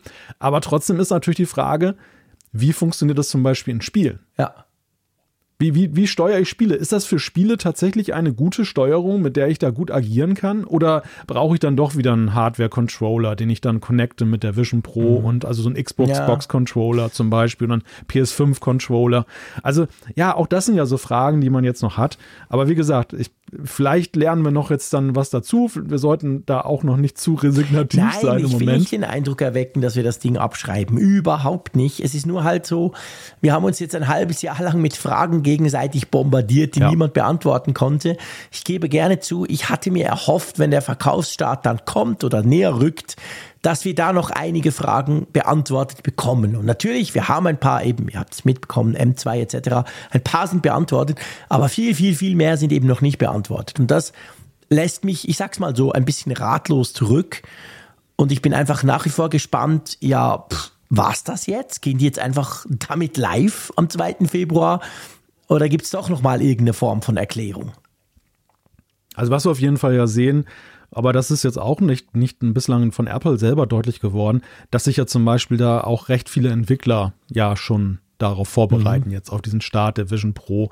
Es gibt ja auch jetzt aus deutschsprachigen Ländern da einige, zum Beispiel der Kevin Reuter, der mhm. bei uns ja auch mal, wenn genau. Apfelfunk am Hörer dabei war, der hat seine Planny-App ja. dann vorbereitet, noch eine weitere. Dann Per Yanduro hat seine Money, mhm. Money Coach-App vorbereitet. Also es gibt eine ganze Reihe von Apps, die da jetzt dann schon bereitstehen mhm. und beim Start auch mit dabei sein werden. Cool. Und da ist ja auch dann spannend zu sehen, wie die dieses, diese neue Gerätewelt dann auch prägen. Ja, absolut. Ne? Also auch da bin ich sehr gespannt. Ja, ja. aber auch da, die, auch die gucken jetzt natürlich so ein bisschen gespannt dorthin und fragen sich so, ja, wie, wie ist denn jetzt, wie läuft das denn jetzt ab? Ne? Mhm. Also wenn das jetzt startet, wird Apple nochmal ein Wort darüber verlieren, mhm. über diesen Vision OS App Store oder ist der einfach auch nur ja. da? So? Ja, genau, genau. Das, ja, gut, guter Punkt. Auch, auch eine sehr schöne Frage. Also das wissen wir letztendlich nicht ich meine, Apple, dass Apple die Entwickler wichtig sind und dass die da natürlich auch schauen, dass das irgendwie funktioniert. Ähm, das zeigt sich auch daran, da gab es heute auch einen spannenden Bericht, ähm, dass so Apple so ein bisschen bei Vision OS Apps ja so ein bisschen vorschreibt, sage ich mal. Du, du kennst dich besser aus, du kannst mir das dann auch erklären, was man nutzt, also was man wie man das überhaupt auch beschreibt. Also man darf offensichtlich in der App nicht sagen, hey, das ist jetzt Augmented Reality App oder das ist eine Extended Reality App, Mixed Reality, das wollen sie alles nicht. So dieses klassische, die, diese Worte kommen ja alle bei der Quest, bei jeder App quasi hervor. Game XY jetzt angepasst für Virtual Reality. Das will Apple nicht, oder? Genau, da, da, haben sie so einen Style Guide mhm. herausgegeben. Ich meine, das hat bei Apple Tradition, ja. dass sie dann auch gerade auf die eigenen Geräte, Schreibweisen oder Produkte, Schreibweisen sehr viel Wert legen, dass sie nicht wollen, dass es so einen Wildwuchs ja. gibt. Zum Beispiel iPhone mit großem i am ja. Anfang, was man immer mal wieder liest. Nein, das wollen sie natürlich nicht. Das ist ja auch nachvollziehbar. Aber interessant ist tatsächlich schon, wie rigide sie hier unterwegs sind, dass sie eben diese ganzen Begriffe wie AR, VR, XR und MR sich da verbitten. Mhm. Also wirklich dann jetzt dann sagen, nein, das nicht benutzen immer die Anwendung als Spatial Computing App. Genau. Dann, du darfst äh, nicht mal Headset sagen. Das ist kein Headset. Nein. Das ist ein, ein, genau. ein, ein, ein, ein Spatial Computer, genau. Also ja. Wir, wir machen es natürlich trotzdem. Ja, wir logisch. sind ja nicht gebunden an, an Style Guides. Headset, Punkt. auch ja. wenn sie das anders nennen. Aber klar, das ist natürlich ja, das, auch, das zeigt so ein bisschen, wo sie halt hinwollen. Sie wollen sich eben abheben von diesen anderen ähm, Headsets und VR-Computer, VR-Brillen, die es ja gibt. Also ich glaube schon, dass sie natürlich auch mit dem Wording und Apple ist ja immer uh, super, super genau bei solchen Sachen und detailversessen, sie wollen sich halt abheben. Sie wollen zeigen, hey, das ist nicht das Gleiche. Ja, aber es ist natürlich auch wichtig, dass sie das auch mit Taten unterfüttern. Ja. Also, dass sie, dass sie alleine jetzt sich davon damit abheben wollen, dass sie die Funktion anders benennen, dass es kein Metaverse zum Beispiel gibt, ja. dass das, dass, dass das nicht Mixed Reality genannt werden darf, ist ja schön und gut. Aber ja, wir erwarten natürlich dann eben auch, dass dann eben funktionell ja. wirklich ein Unterschied da genau. ist. Dass du wirklich sagst, okay, das ist halt nicht Mixed Reality, das ist was anderes. Also was ist denn dieses räumliche Computing mhm. jetzt wirklich? Mhm. Das ist ja auch ein, sag ich mal, ein Buzzword, was erstmal jetzt im Raume steht, was irgendwie, wenn bei den Showcases, bei den Bildern, die wir bislang gesehen haben, eigentlich so aussieht wie das, was andere auch machen. Ja. Ja, genau. Aber wo ist denn der besondere Spirit ja. jetzt? Ja, wissen wir nicht. Ja, du, wir lassen uns einfach überraschen, oder? Ja, ja, ja. Also es, am, Ende, am Ende bleiben viele Fragen. Mhm. Man hört vielleicht auch raus die Hoffnung, dass mit diesem, mit dieser Ankündigung da vielleicht schon mehr Klarheit ist. Die, die war schon da. Mhm. Die, die, da ist schon so ein bisschen so, dass man denkt, ja, schade, jetzt äh, jetzt kommt da schon ja. mal wieder nach so langer Zeit offiziell was Großes und dann, dann steht halt ja. doch nicht so viel drin. Aber das heißt ja nicht, dass wir in einem Monat vielleicht da schon viel schlauer sind. Nee, also warten wir es mal ab, wir werden das natürlich ja weiter begleiten. Ja, das werden ja. wir definitiv tun. Und nur der Vollständigkeit halber, in dieser langen, langen Pressemitteilung stand kein Wort über andere Märkte. Also das heißt, wir wissen noch überhaupt nichts. Ähm, later this year, later next year, whatever. Wir wissen nichts mit Europa. Also da muss man auch mal warten. Kommt da was oder starten die wirklich US-only und halten sich noch komplett bedeckt, wie es dann weitergeht? Gut. So, lass uns nach China rüber schauen. Und, für, und das ist ja. keine schöne News, muss ich sagen, wenn wir nach China rüber schauen. Ähm, das will ich nicht generalisiert sagen, aber ähm, in dem Fall definitiv, weil es geht um Airdrop. AirDrop, ja, ich glaube, wir kennen es alle, muss man nicht erklären. Eine der besten Funktionen vom iPhone, eine Funktion, wo auch die Konkurrenz immer neidisch drauf schaut, weil es einfach super gut innerhalb des Apple-Ökosystems funktioniert. Ich ging davon aus, sage ich ganz offen, ja, dass das relativ sicher ist, wenn ich da meiner Frau per AirDrop ein Dokument oder was auch immer schicke.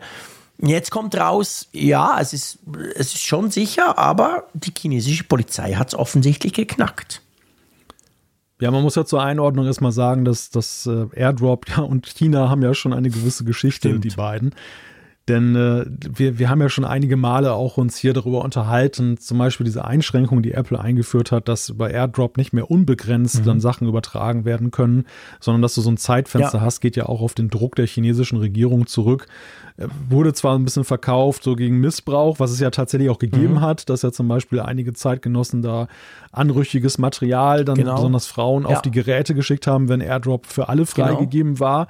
Also erfüllt ja durchaus auch einen guten Zweck, dass man das eingeschränkt hat, aber es ist eben auch auf den Druck der chinesischen Regierung ein Stück weit zurückgegangen, die nämlich Airdrop deshalb so nicht mag, weil das dann für viele ein, als Mittel genutzt wird, um Zensurmaßnahmen genau. zu umgehen. Dass zum Beispiel Protestmaterialien werden per Airdrop untereinander geteilt, wenn man in Menschenmengen ist, weil man ja eben in China eine sehr rigide Überwachung des ja. Internets hat und das natürlich für den Einzelnen fatal sein kann, darüber was zu teilen. Also das kurz so ein bisschen als ja, Background. Wichtig. Und jetzt gehen sie halt weiter. Jetzt ist es nicht mehr nur diese Einschränkung der, der Dauer, sondern sie haben einen Weg gefunden, dass sie tatsächlich dann eben die, die Absender identifizieren können, indem sie nämlich dann dieses Protokoll auseinandergenommen haben und äh, haben dann festgestellt, dass da irgendwie so ein Hash drin ist, der eben auf das, die Geräteseriennummer dann Rückschlüsse zulässt und dann kannst du das Ganze ziemlich zweifelsfrei identifizieren. Ist natürlich schon mal grundsätzlich doof und man muss auch sagen, dass diese Hash-Funktion, die Apple da bei AirDrop nutzt, die ist ja schon seit längerem umstritten. Das ist ja jetzt nicht so, dass jetzt die Chinesen das erst gemerkt haben, dass das eine potenzielle Schwachstelle ist, sondern das gilt unter Sicherheitsleuten schon länger als meh, sehr uncool. Also das ist halt eben nicht wirklich anonym, das Ganze. Man muss aber auch dazu sagen, das macht es nicht viel besser, aber man muss sagen, damit das geht, muss in dem Fall jetzt die chinesische Polizei quasi ein Gerät, wo jemand anders per Airdrop was draufgeschickt hat, im Zugriff haben. Also die können nicht ja. einfach irgendwie mit dem Scanner über die Straße laufen oder in der U-Bahn gucken, sondern die haben dann halt ein Gerät von jemandem, der ja wahrscheinlich verdächtigt ist, ähm, irgendwie bei der Protestbewegung dabei zu sein. Und dann haben sie es wohl geschafft, von dem seinem Gerät Rückschlüsse zu ziehen, wer ihm denn diese Dokumente zum Beispiel per Airdrop geschickt hat, oder? Ja, ja, ja, ist in der Tat, das setzt halt eben auch voraus, dass man da sehr rigide vorgehen kann gegen die Leute, dass man die Geräte mhm. einkassieren kann, was zumindest für den westlichen Raum dann halt eine gute Nachricht ist, dass es dann eben nicht mhm. so leicht ist, dass hier zu, zu Lande das auch eben gegen Leute eingesetzt werden kann. Aber ja, das ähm, ist halt sehr problematisch, die ganze Geschichte. Aber es, da sind wir wieder bei dem Punkt, den wir damals schon diskutiert haben, auch am Beispiel des Zeitlimits. So diese Drücke, die du natürlich als Wirtschaftsunternehmen mhm. hast, wenn du solche Märkte beliefern möchtest und die dortigen Regierungen dann eben klare Vorstellungen haben, was sie haben möchten. Ansonsten wirst du ausgeschlossen aus ja. dem Markt. Dass du dann natürlich dann in so einer Zwickmühle Ja, genau. Bist, also ich meine, da ist jetzt so, das ist nicht so, dass Apple jetzt AirDrop in China geöffnet hätte. Die haben das quasi selber rausgefunden. Aber das, was du ansprichst, diese politische Komponente, das ist natürlich ein wichtiger Punkt. Die Frage ist, ob Apple das überhaupt behebt. Jetzt gerade, wo die quasi dahinter gekommen sind. Ich meine, theoretisch könnte ja Apple AirDrop umbauen und sicherer machen. Aber eben, hm, dann kommt vielleicht China und sagt, ja, pff, sorry, aber mit so einem Airdrop verbieten wir einfach alle iPhones. Also das ist halt das Heikle dran, oder? Das ist das Problem. Also, das ist eigentlich der, dass das Schwachstellen entdeckt werden, das sehen wir ja ah, tagtäglich ja fast schon. Aber das, diese Schwachstellen werden halt schnell behoben. Mhm. Und es gibt auch, zumindest Experten sagen, es gibt Möglichkeiten, da ähm, diesen Hashwert, mhm. Hashwert der Gestalt zu ändern, dass das Ganze eben abgesichert ist, ja. dass eben diese Rückschlüsse nicht ja. zu, zulässig sind. Ja, aber ob sie den Schritt gehen, das werden sie sich wahrscheinlich sehr genau überlegen. Ja, ganz genau. Sehr unerfreulich. Lass uns zu etwas ja. Lustigem kommen. Man kann es nicht anders sagen. Das ist ein ziemlicher Sprung gerade vom düsteren China Springen wir rüber in die EU. Da ist auch nicht alles lustig, definitiv. Aber in dem Fall muss man schon sagen, es ist ja wirklich schon fast absurd. Es geht immer noch um den Streit von Apple mit der EU. Es geht um den Digital Services Act, der ja im März dann in seiner verschärften Form in, in Kraft tritt. Und es geht darum, ist der App Store jetzt eben ein Gatekeeper? Die EU hat ja gesagt, ja klar, logisch, müsst ihr aufmachen. Und jetzt kommt Apple mit dem neuen Kniff, weil den App Store gibt es ja gar nicht. Ja, Apple will sich so ein bisschen da rausschlingeln aus der ganzen Geschichte, muss ich mal sagen. indem sie jetzt einfach sagen, es sind fünf verschiedene App Stores, was man natürlich jetzt basierend auf den Geräten teilweise ja zumindest auch sagen kann, mhm. aber dem wiederum widerspricht ja eigentlich so die ganze Lesart der, der Systementwicklung der letzten Jahre, wo sie immer wieder betont haben, wie schön genau, plattformübergreifend es genau, genau. ist. Du, du schreibst als App-Entwickler eine genau. App und dann ist sie auf, kann sie auf allen Plattformen ganz einfach dann genau, verfügbar ich glaub, sein. Jede WWDC der letzten fünf Jahre beweist der EU das Gegenteil quasi, dass eben doch ja. eigentlich ein App Store ist im Hintergrund. Also, wenn es mal so einfach wäre, eine iOS-App auch für Android herauszugeben. Ne? Genau, ja, ganz genau. Also, und ja, das ist natürlich wirklich die Schwierigkeit. Apple möchte über diesen Weg natürlich sagen, hey, wir sind eben kein wichtiges Gateway für Geschäftskunden, um Endkunden zu erreichen. Das sei total falsch und darum braucht es diesen Zwang zur Interoperabilität durch den DMA natürlich nicht. So findet es Apple. Äh, meinst du, die EU lässt sich in irgendeiner Form beeindrucken von dieser, von dieser tollen Idee, dass wir es da mit fünf App Stores zu tun haben?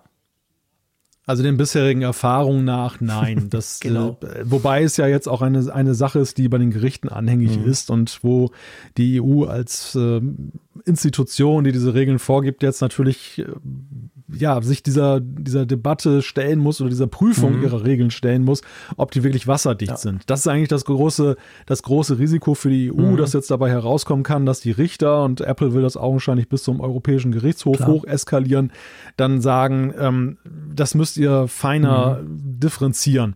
Am Ende könnte aber, glaube ich, allenfalls dabei herauskommen, dass vielleicht gesagt wird, dass ähm, also am Ende wird irgendein App Store von Apple immer noch reguliert werden. Ja. Und das wird der iPhone App Store genau. sein. Und dann kann es vielleicht sein, dass der Apple Watch App Store mhm. rausgenommen Oder wird. Der, hey, gesagt der wird, Apple ja, TV App Store. oh ja, der, der riesige Apple. Ja, es gibt ja schon, also der Apple TV App Store ist ja schon irgendwie abgetrennter wirkend ja, als jetzt dann zum stimmt. Beispiel andere das App Stores, Teil-App Stores. Und ob das jetzt wirklich so ein Gatekeeper für sich genommen ist, nee, da kann man, kann man hinterfragen. Finde ich auch, absolut. Ja. Da hast du recht täte auf jeden Fall dem Verbraucher im Sinne des DMA ja nicht nee. weh, wenn das nee. so wäre. Und für, aber für Apple wäre es immer noch blöd, weil sie pokern ja eher dahin, dahingehend, dass sie sagen, durch diese Fünfteilung ist das so Fällt klein am Ende alles, ja, das ist gar nichts, genau, es ist überhaupt nichts Natürlich, zu regulieren, das, das ist alles logisch, wunderbar. Das ist genau ihre Stoßrichtung. Also sie wollen ja vor allem, ich meine, letztendlich ja. nichts gegen den Apple TV, nichts gegen die Apple Watch, nicht mal was gegen den Mac App Store, aber es geht natürlich um die Cash Cow und das ist der i OS App Store, also der iPhone App Store und wahrscheinlich auch der iPad App Store. Das sind natürlich die ja. zwei großen Dinger.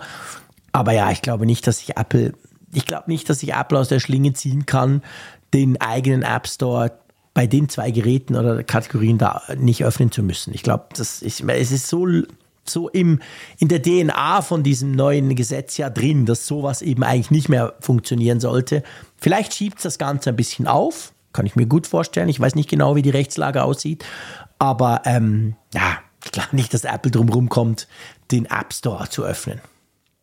Ja, ich glaube, Apple ist einfach in einer Zwangslage. Ja, sie, sie sind ja, das, es, es, geht um einen Milliardenmarkt, der da droht, äh, geschrumpft mhm. zu werden. Sie sind da ihren Anlegern da ja Rechenschaft Klar. schuldig, dass sie das maximal Mögliche versuchen rauszuholen. Also, dass sie da jetzt nicht klein beigeben und sagen, hey, liebe EU, ja mach mal. Das, das, also das, weil, ja, weil einige ja schon fragen, ne? mhm. ne? Die, die sagen ja schon, was soll denn das? Ist das nicht aussichtslos oder machen die sich nicht lächerlich?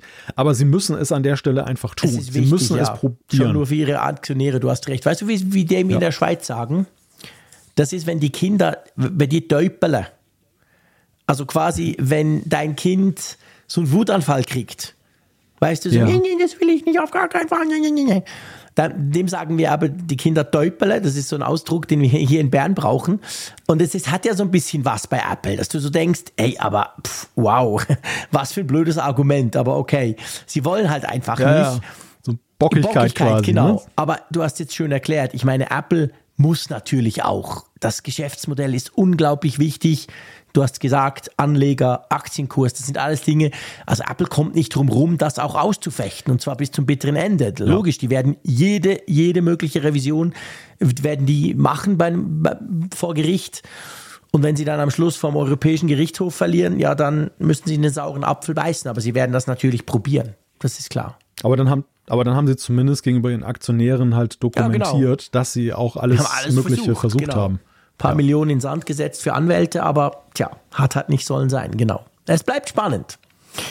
Jo, du, es gibt schon Gerüchte zum neuen iPhone 16. Kann das ah, wirklich sein? Meine schön. Güte. Jetzt, jetzt wird ja, schön. Jetzt wird schön. Jetzt gefällt es dir mal. Jetzt, jetzt, sprechen wir über Kameras. Das ist immer gut. Sprechen wir über Kameras, genau. Ja, erzähl mal, was sind denn da die aktuellen Gerüchte, beziehungsweise worum, worum geht es? Es geht um Kameras.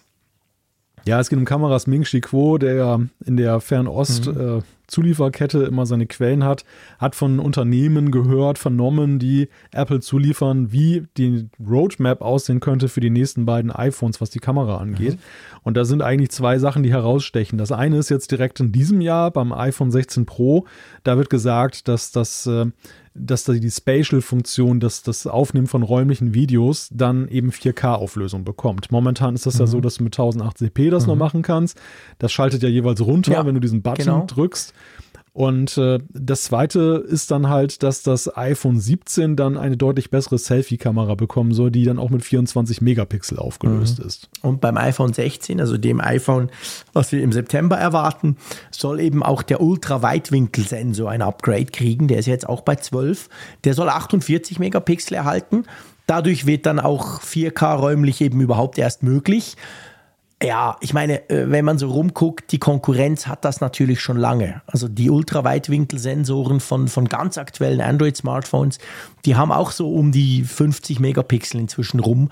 Und ich muss dir sagen, das sieht man auch. Ich habe jetzt gerade wieder ein super spannendes Oppo ähm, Falthandy bei mir. Das hat so einen 50 Megapixel Ultraweitwinkelsensor und ich muss wirklich sagen, wow, krass. Also das macht schon auch, jetzt mal abgesehen von Spatial Video, du weißt, ich bin da noch ein bisschen kritisch, ähm, macht das schon was aus. Also von dem her, ich würde das durchaus begrüßen, weil ich finde schon, gerade jetzt auch beim 15er, so geil die neue Hauptkamera ist, finde ich manchmal, dafür merkt man umso mehr, vielleicht bilde ich mir es auch ein, ich gebe es zu, aber ich habe das Gefühl, ich merke dann schon den, so ein bisschen den Abfall bei der Ultraweitwinkel. Die ist dann halt mhm. halt schon nicht ganz so knackig. Also ich finde beide, beide Punkte oder eigentlich alle genannten Punkte sind ja gar nicht mal jetzt so abwegig, ja. dass man denkt, oh, was für ein ungewöhnliches Feature, nee. sondern es sind eher Fortschreibungen, wie man sie eigentlich jetzt nach diesem Meilenstein, die Apple ja. da genommen hat, erwarten ja. würde. Also zum Beispiel Spatial, das erinnert mich sehr an diesen Cinematic Mode, du erinnerst mhm, dich, stimmt. der auch ja erst mit 1000, enttäuschenden 1080p eingeführt wurde und dann ja eben auch mit der, mit der Zunahme der Computing Power dann irgendwann auf 4K aufgerüstet genau. wurde. Und deshalb, ich glaube, beim, beim Spatial-Video ist es genauso. Das, das, wird auch, da werden gewisse Faktoren sein. Wahrscheinlich ist es sogar die Ultra-Weitwinkel-Linse, mhm. die dann eben höher aufgelöst sein ja. muss, damit es, damit es dann in 4K auch. geht. Und äh, es ist also naheliegend, dass das passiert. Genauso, dass sie eben die Ultraweitwinkel, den Ultraweitwinkelsensor als nächstes mal angehen, nachdem sie die, den äh, Weitwinkel da so, so deutlich ja. verbessert haben. Ja, und die Selfie-Kamera, klar, ich meine, das haben wir auch über die Jahre immer wieder mhm. gesehen, dass Apple da auch mal, mal dran feilt, weil einfach ja sehr viele, gerade jüngere Nutzer, klar. dann ja eben auch dann äh, die da Selfies machen, Videos ja, aufnehmen und also da, da kannst du ja auch. weiß ja gar nicht, dass es hinten noch Kameras ja. hat. Da, genau. Da, da, kannst du nur richtig liegen, wenn du dann eben auch eine noch bessere ja. Kamera da Ja, definitiv, absolut. Also das, ich finde auch, das ist, wie du hast schon gesagt, das ist Produktpflege, die eigentlich logisch wäre nach diesen großen Schritten, die wir dieses Jahr, äh, letztes Jahr mit dem 15er gesehen haben. Ja, freuen wir uns drauf. Mal gucken. So, jetzt springen wir ein bisschen zurück und das ist wirklich für mich als alten Sack, aber gleichzeitig eben auch als alten Apple-Nutzer tatsächlich ein Nostalgiesprung. Wir springen konkret ins Jahr 2012. Da gab es natürlich schon Apps auf dem iPhone. Da gab es ähm, auch erste Apps auf den iPads. Und da gab es eine To-Do-Listen-App, die mir tatsächlich, und du weißt, ich bin alt und vergesse vieles und, äh, und lösche auch vieles aus meinem Speicher, aber die mir wirklich noch hängen geblieben ist. Es gab die App Clear. Das war eigentlich eine stinknormale To-Do-Listen-App da gab es schon damals viele. Aber die war, die hat so mit Farben gearbeitet und es war wirklich ein Vergnügen, die zu nutzen. Und ich hatte die damals und fand die richtig geil. Und dann natürlich im Laufe der Zeit vergisst man es. Und es gab ja auch, wie gesagt, 12 Trillionen Apps. Heute hat ja quasi jeder Kalender und überhaupt jede App hat noch eine To-Do-Listen-Funktion daneben. Ja, aber diese App kommt jetzt wieder zurück. Und ich gebe zu, mich hat das ein bisschen gehypt, weil es mich so erinnert hat an damals. die, die reitet auf der Retrowelle, ja, die man ja auch bei vielen Filmen und Serien so hat, dass man nach vielen mhm. Jahren kommen dann die Darsteller nochmal wieder und machen weiter. Ja, hier ist das ja auch so. Also ich musste tatsächlich sehr tief in meiner Gedächtnisschublade kramen, bis ich dann mich erinnert habe, was Clear war und was das damals so ausgemacht hat. Aber dann habe ich mich daran erinnert, dass das ja damals auch sehr gefeiert mhm. wurde. Ob seiner genau. Schlichtheit Seine und Eleganz. Weil, weil das ja es, es, hat ja selbst Apple noch getoppt, was das Schlichte angeht. Ja, das ne? stimmt. Das, äh, genau. Ja. Weil es einfach noch minimalistischer ist und ja, diese Version 2.0, die jetzt nach langer, langer, langer Zeit jetzt mit einer neu, kompletten mhm. Neuaufsetzung der App einhergegangen ist, die setzt dann halt darauf auf. Ich finde, es ist ein spannender Ansatz, weil gerade der Bereich der To-Do-Listen-Apps ist ja auch ziemlich überfrachtet Total. mit, mit äh, Möglichkeiten und Apps und viele sind sich da ähnlich, ja. manches überschneidet sich. Aber das ist jetzt so ein ganz erfrischender Ansatz. Ähm, ja, kann man ja, machen. kann man, finde ich, wirklich machen. Und ich finde auch, sie haben ein recht interessantes Geschäftsmodell. Soweit ich das mitbekommen habe, es ist kein Abo-Modell. Man, man muss die auch nichts mehr kaufen. Aber es gibt quasi Themes, weil ja eben diese App, die lebt ja durch die Farben, die lebt letztendlich durch die Möglichkeiten, wie du dir auch gestalterisch diese App so ein bisschen an deine Bedürfnisse anpassen kann. Und da gibt's dann eben einen für die Clear 2.0 App, also die neue, einen Theme Store, der hat ganz viele vom Fond über Themen generell über Farben, App-Icons und so weiter, die du dir dann selber quasi entsprechend dort kaufen kannst, um das Ganze zu personalisieren. Und dann, ja, wollen sie halt darüber natürlich, ist ja auch verständlich, irgendwie Geld verdienen. Finde ich super spannend. Ich habe mir fest vorgenommen, ich habe sie noch nicht runtergeladen, die neue 2.0-Version. Ich habe nur die Meldung gelesen und war sofort geflasht. Ich werde das ausprobieren. Ich freue mich drauf. Ja, also meine nächste To-Do-App muss eine sein, die sehr starken KI-Anteil hat. die selber merkt, hey, so. der Malte, diese Aufgabe hat er schon so lange, die schmeiße ich jetzt raus, die macht er sowieso nicht. Ja, ja das, ja, das muss, es muss wirklich so ein, so ein Lebensmanager ja, sein, auch mit, auch mit einer gewissen Durchsetzungskraft, dass äh, dieser KI-Manager mich dann auch anspricht und löchert und warum hast du das noch auf der To-Do-Liste? Muss das nicht mal runter? Gut, muss das nicht mal erledigt Chef, werden? Ein KI-Manager. das ist, da brauche ich nicht. Das kriege ich, krieg ich frei Haus. Ja, stimmt, das kann man natürlich auch so machen. Ich, ich, muss, ich muss die Strategie mal genau, überdenken. Überleg dir das mal. ja, nee, aber ich bin natürlich ganz bei dir. Ich bin auch, muss ich ja sagen, ich, ich feiere diese App einfach, weil es damals so cool war. Aber ich, ich bin ein bekennender Hasser von To-Do. To-Do-Apps. Also ich finde generell To-Dos. Natürlich ja. kommt man nicht ohne aus, völlig klar. Je älter man wird, umso mehr.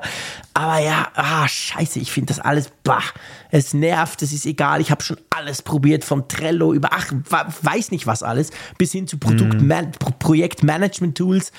Aber irgendwie, ganz ehrlich, pff, na, ich weiß nicht. Und gerade dort ist eben vielleicht Clear einfach, weil es so super simpel ist, weißt du. Also wenn sie das beibehalten haben, ich hoffe, diese Simplizität haben sie beibehalten, weil sonst wäre es natürlich ein Schuss in den Ofen.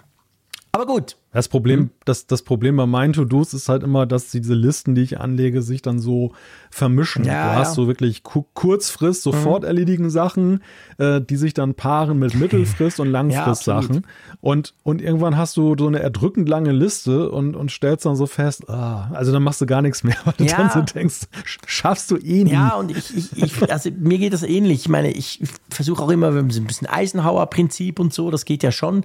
Aber das Problem ist halt wirklich, ich glaube, wir Newsmenschen, und ich bin ja, ich bin ja auch ein Newsmensch, weißt du, also ich, ich kriege ja Anfragen von Journalisten, das ist ja eigentlich mein Job. Und da gibt es halt, ich meine, da kann ich mir die geilsten, den geilsten Tag zusammenlegen. Gestern war so einer. Ja, und dann passiert irgendwas und plötzlich wollen alle was zu irgendeinem Thema. Und da muss ich sagen, okay, mhm. Freunde, das hat immer Prio.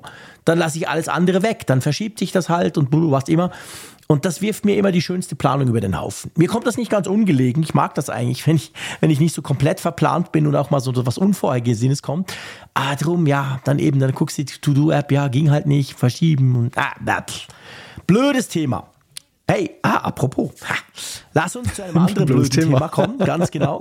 Oh je. Das ist ja auch völlig unvoreingenommen. völlig unvoreingenommen. Das ist ja auch quasi genau die gleiche Schiene. Darum passt das eigentlich ganz gut, dass wir das jetzt besprechen am Ende nach der Clear App. Das passt eigentlich auch zur Nostalgie. Es gibt ein ganz lustiges Gadget. Du wirst uns gleich erklären, was. Und das wird zumindest im Netz im Moment gefeiert. Von ganz vielen auch, die ich kenne, von ganz vielen auch auf Sozial sozialen Medien, wo ich so denke, meine Fresse, Freunde, ihr seid alles diese Blackberry-Typen und meint dann, der Blackberry komme zurück damit. Es geht um eine physische Tastatur fürs iPhone. Genau, es geht um eine, Taste, eine Tastaturhülle gewissermaßen. Mhm. Also es ist ein Case, ähm, das allerdings das iPhone dann so richtig fies in die Höhe schraubt, was die Ausmaße angeht, ja. weil nämlich dann unter dem Display dann noch eine Hardware-Tastatur mit so Druckknöpfen dann ist. Und du hast ja schon den Namen BlackBerry genannt. Also in gewisser Weise verwandelt sich dein iPhone in BlackBerry. Angepriesen wird halt das Ganze mit dem Vorteil, dass du einerseits dann eben Platz auf dem Bildschirm gewinnst, weil ja keine Bildschirmtastatur mehr zu sehen ist. Und zweitens, ähm, dass du eben dieses wirklich haptische Tippen hast, dass das eben an viel Tipper sich dann richtet und die haben dann ein besseres äh, Erlebnis damit. Ich halte gleich hingegen, mhm. so den, das zeigt aber auch, dass, dass wir ja nun zum älteren Semester gehören. Wir erinnern uns an diese Erstvorstellung des mhm. iPhones. Mhm. Und es wurde ja gerade, es ja. wurde ja gerade damit geworben genau. für das iPhone, dass Steve Jobs gesagt hat, wir wollen diese Tastatur hat weghaben. Hat gestern wieder und nach 17 Jahren gejährt. Ich habe mir die alte Keynote nochmal angeguckt gestern. Und genau da sagt er das. Hey, wer will denn eine Hardware-Tastatur? Software ist viel cooler, das kann sich verändern, je nachdem, was du für eine App hast, was du brauchst. Und ich habe auch wieder den BlackBerry hervorgenommen, weil ich habe ja praktisch jedes Smartphone seit 1994 bei mir. Ich habe so eine kleine Sammlung. Und dann muss ich sagen, hey, nein, nein, das Letzte, was ich brauche, ist ein Stift. Und das Zweitletzte, was ich brauche, ist eine fucking Hardware-Tastatur. Nein, wirklich ja. never ever. Ja, und auch eine ganz praktische Frage. Also jetzt durch diese veränderten Ausmaße dieses iPhones, wenn du dieses Case da drum machst, wo willst du das denn transportieren? Ja, Teil, ja. Also finde, finde mal eine Hülle dafür, finde mal oder eine, eine Hose, wo das dann, dann irgendwie ganz ja. drin ist und nicht irgendwie rausguckt wie so ein Stiel hinten. Also das, das sind so praktische Fragen, die, die ich da hatte zu diesem Gerät, jetzt unabhängig von der Frage, ob man das braucht.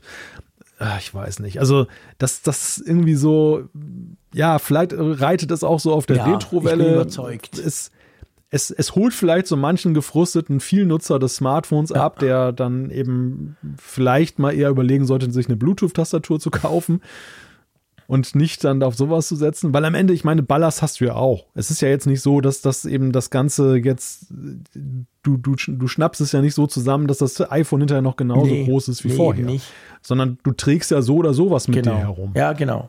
Nee, also ich meine, wir, wir machen das jetzt nieder. Äh, vor allem, wir sprechen eigentlich vor allem auch drüber, weil es einen ziemlichen Hype generiert. Also es ist wirklich, das ja. gab ganz viele, die das absolut gefeiert haben und immer noch tun. Und ich glaube halt einfach, die erinnern sich natürlich an die damalige Zeit. Und ich weiß noch, als der BlackBerry zum Beispiel rauskam, der hatte natürlich ein paar Features, die waren damals revolutionär. E-Mails, die von selber ankommen, Push, wow, crazy. Also, äh, aber ich, ich habe einfach festgestellt, ich habe festgestellt, dass du diese, diese Experience von damals, die kannst du nicht mehr zurückholen. Weil du einfach, ich habe zum Beispiel mein Nokia, was war denn das? Ah, ich habe diesen Communicator ja gehabt, in den 90er Jahren schon, und habe dann jahrelang mhm. immer diese Communicator, bis zum letzten, der dann wirklich halb so groß war und ziemlich Hightech und Farbdisplay und so. Und ich weiß, ich habe in meinem Kopf, das war das geilste Smartphone ever. Aber wenn ich den heute, ich meine, sorry, wenn ich den heute nehme, ich kann den sogar noch laden, dann ist es einfach lächerlich. Was ist denn das für ein Scheißteil? Wie schlecht ist denn dieser Bildschirm? Also du, ich glaube, du, du hast zwar so eine Erinnerung, aber du, natürlich crasht die am Realitätscheck vom Jahr 2024, wo wir jetzt drin sind. Und ich glaube, bei dieser Tastatur ist es genau gleich. Die denken alle, wow, wie ja. haben wir da damals im Taxi in New York auf unserem Blackberry wichtige E-Mails geschrieben? Aber ey, pff, nein, also ich, ich bleib dabei. Wie gesagt, ihr könnt mir gerne schreiben, dass ich völlig Unrecht habe. Aber ja, Tastatur braucht doch niemand beim Handy. also wenn, wenn, wenn sehe ich den Vorteil eher auch bei sehr kleinen Geräten. Wenn ich jetzt so an das iPhone Mini zurückdenke, wo ja eben der einerseits so, sag ich mal, Menschen mit größeren Fingern hatten da ja schon Probleme, die Tasten, ja, die Bildschirmtasten noch richtig ja. zu treffen. Und, und zum anderen ist dort natürlich der Verlust des, der Bildschirmgröße durch dieses Einblenden deutlich größer als beim iPhone Pro Max. Ja. Beim, beim Pro Max, ich meine, ich kaufe mir ein Pro Max ja gerade, weil ich große Bildschirmtasten auch haben ja, möchte und weil es nicht den ganzen Bildschirm bedeckt, wenn die Software-Tastatur aufklappt. Insofern brauche ich dann eigentlich da diese Hardware-Tastatur nicht. Aber bei so einem kleinen Gerät, ja, da kann ich es mir schon vorstellen. Da ist ja dann auch die Auswirkung auf die auf das Format, auf die Größe des ganzen Geräts mit dieser Tastatur zusammen ja auch nicht so gewaltig, mhm. als wenn du jetzt ein ohnehin schon großes Pro Max hast und das wächst dann nochmal um ein paar Zentimeter in die Höhe. Ja, stimmt. Weil du dann einfach dieses Ding da haben musst. Aber ja, ansonsten, ich bin da, ich bin da völlig bei dir. Es zeigt halt so, ja, das, das so die Generation derer, die fast nur noch auf dem Smartphone arbeiten und leben, natürlich jetzt so ihr dieses praktische Problem nicht überwunden bekommt, dass eigentlich eine, so eine Smartphone-Tastatur am Ende ja immer scheiße ist. Also, dass, dass, dass du dir zwar behelfen kannst mit irgendwelchen Tricks, dass du zum Beispiel auch so Swipe-Tastaturen mhm. benutzt, automatische Ergänzungen, dass perspektivisch KI uns helfen kann, indem es die Wörter ja. entweder sinnhaft korrigiert oder schon vorausahnt. Also all das wird ja diese Eingabe erleichtern. Aber am Ende wird es immer so bleiben, die Erkenntnis, dass gegen eine richtig schöne Desktop-Tastatur ja, nee, das natürlich an. nie ankommen das ist ja klar, können. Völlig klar. Ich meine, ich schreibe auf meinem iPhone auch nicht Masterarbeiten. Never ever. Ich schon, wenn ich eine lange E-Mail Ja, schreiben muss, dann greife ich eigentlich lieber zum iPad, wenn ich unterwegs bin oder hier am Mac sowieso zur Tastatur. Klar, logisch. Aber es gibt, gibt zunehmend ja gerade Jüngere, die eben so sozialisiert sind, dass sie dann eben diesen All-in-Smartphone-Gedanken enough. haben. Und, Aber- und da eben tatsächlich dann, also ich meine, ich staune auch manchmal darüber, auch jetzt in unserer Hörerschaft. Wir bekommen ja immer mal Mhm. wieder Zuschriften. Es, es gibt einige, die schreiben uns wirklich seitenlange dem- E-Mails und steht dann da drunter gesendet, gesendet mit dem iPhone. Ja, wo ich dann so denke, oh, Wow. Horror, so, einen, so einen langen Text mit dem iPhone schreiben. Alleine, a- alleine deshalb muss man schon die Leute lobpreisen, dass sie das auf sich genommen Ja, haben. absolut, hundertprozentig bei dir. Ich bin bei allem bei dir, was du sagst, aber auf dieser Tastatur schreibst du auch nicht besser. Sorry, das ist nicht annähernd so gut, wie wenn du eine Bluetooth-Tastatur nimmst. Weißt du? Da werde ich dir nicht Also von widersprechen. dem her gesehen, da, das ist für mich so der Pferdefuß. Ich kann dieses grundsätzliche, ja, aber ich schreibe halt schon sehr viel auf dem iPhone. Ich brauche eine Tastatur, kann ich tatsächlich nachvollziehen. Ja, fair enough. Aber dann nimmst du so eine Mac-Tastatur, dann nimmst du dieses kleine Magic Keyboard oder so. Dann kannst du richtig geil schreiben. Aber doch nicht so ein lächerliches Mini-Dings da. Na, pff, sorry. Aber Ja, wobei ich schon, wobei ich schon viele Menschen kenne, die eben dieses, ich klopfe auf eine Glasscheibe, dann immer noch als negativer oder als, als anstrengender auf Dauer empfinden, als selbst so ein Druckknopf, Ja. wo ich dir aber recht gebe, dass das natürlich keine Desktop-Tastatur ersetzen kann jemals. Aber die, die dann halt diesen haptischen Effekt dann doch noch lieber haben, als eben auf der Glasscheibe rumzutrommeln. Ja, aber am Ende, also ja, ich meine, ist, vielleicht ist es auch der, der Funken Hoffnung, der da so diesen Hype auslöst, dass jetzt viele denken, dass das, All, dass das Allheilmittel vielleicht. gegen, diese, gegen dieses Problem und, und einige erinnern sich auch eben nicht an dieses Blackberry-Zeitalter und wissen nicht, dass, das, dass wir das alle schon mal dass das durchgekaut haben, diese gar nicht so cool war, genau.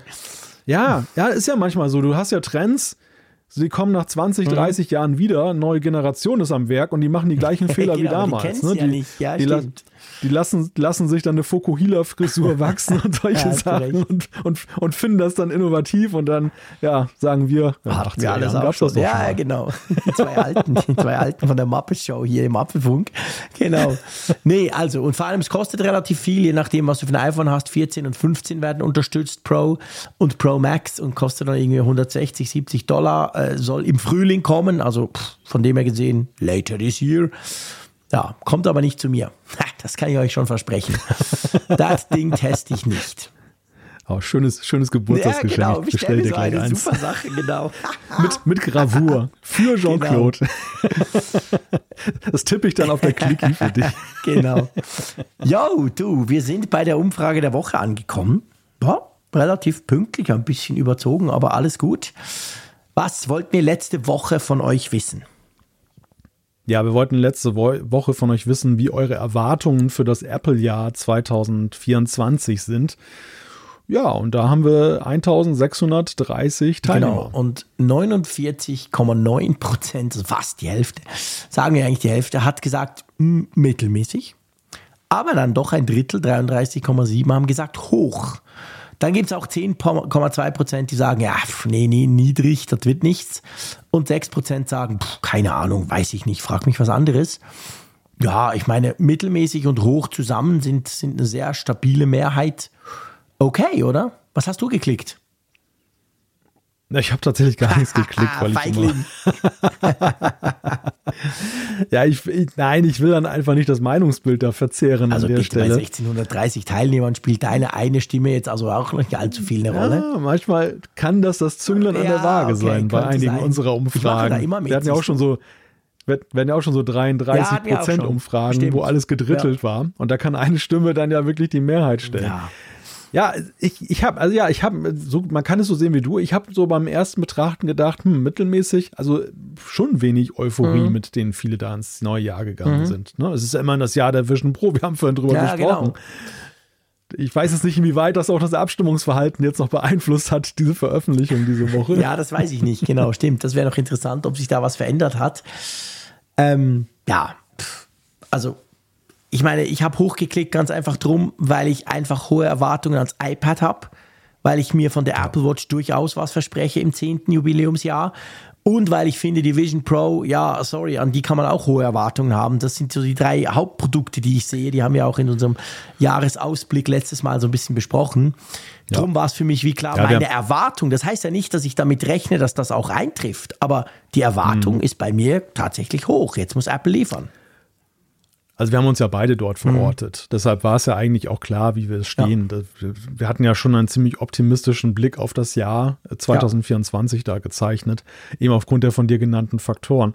Und ja, deshalb, also ich finde es interessant, dass, dass das doch eher ein bisschen gedämpft ist, aber das, ja, schauen wir mal. Also das machen wir dann auch den Abgleich Ende des Jahres Absolut. wieder, wenn dann wenn dann die Bewertungen kommen, weil letztes Jahr zum Beispiel ist ja dann sehr positiv ja. wahrgenommen worden. Ich stelle schon fest, das war letztes Jahr so, das ist auch dieses Jahr so, dass die diese klassischen Hinweisgeber, mhm. die so ein Jahr skizzieren, aber auch immer jetzt in den letzten Jahren sehr pessimistisch Absolut. teilweise ja. ans jetzt Werk ja auch gehen. wieder iPhone 16 wird mega langweilig, oh shit und so. Ja, genau. Mhm. Ja. ja gut, wir schauen mal. Was wollen wir diese Woche wissen? Ja, wir wollen für euch diese Woche wissen, auch so eine Prognose. Ähm, denkst du, dass die erste Vision Pro von Apple ein Erfolg wird? Ihr habt nicht viele Möglichkeiten. Ihr könnt sagen ja, nein oder natürlich wie immer könnt ihr sagen, weiß ich nicht. Wir haben jetzt ziemlich vorgelegt. Ich glaube, wir müssen gar nicht mehr klicken. oder? ja, ach, ich, Nein, wir nehmen es nicht vorweg, aber nee, nee. Nein, nein. Wir klicken trotzdem noch und es ist nicht ganz so schlimm. Aber ja, genau.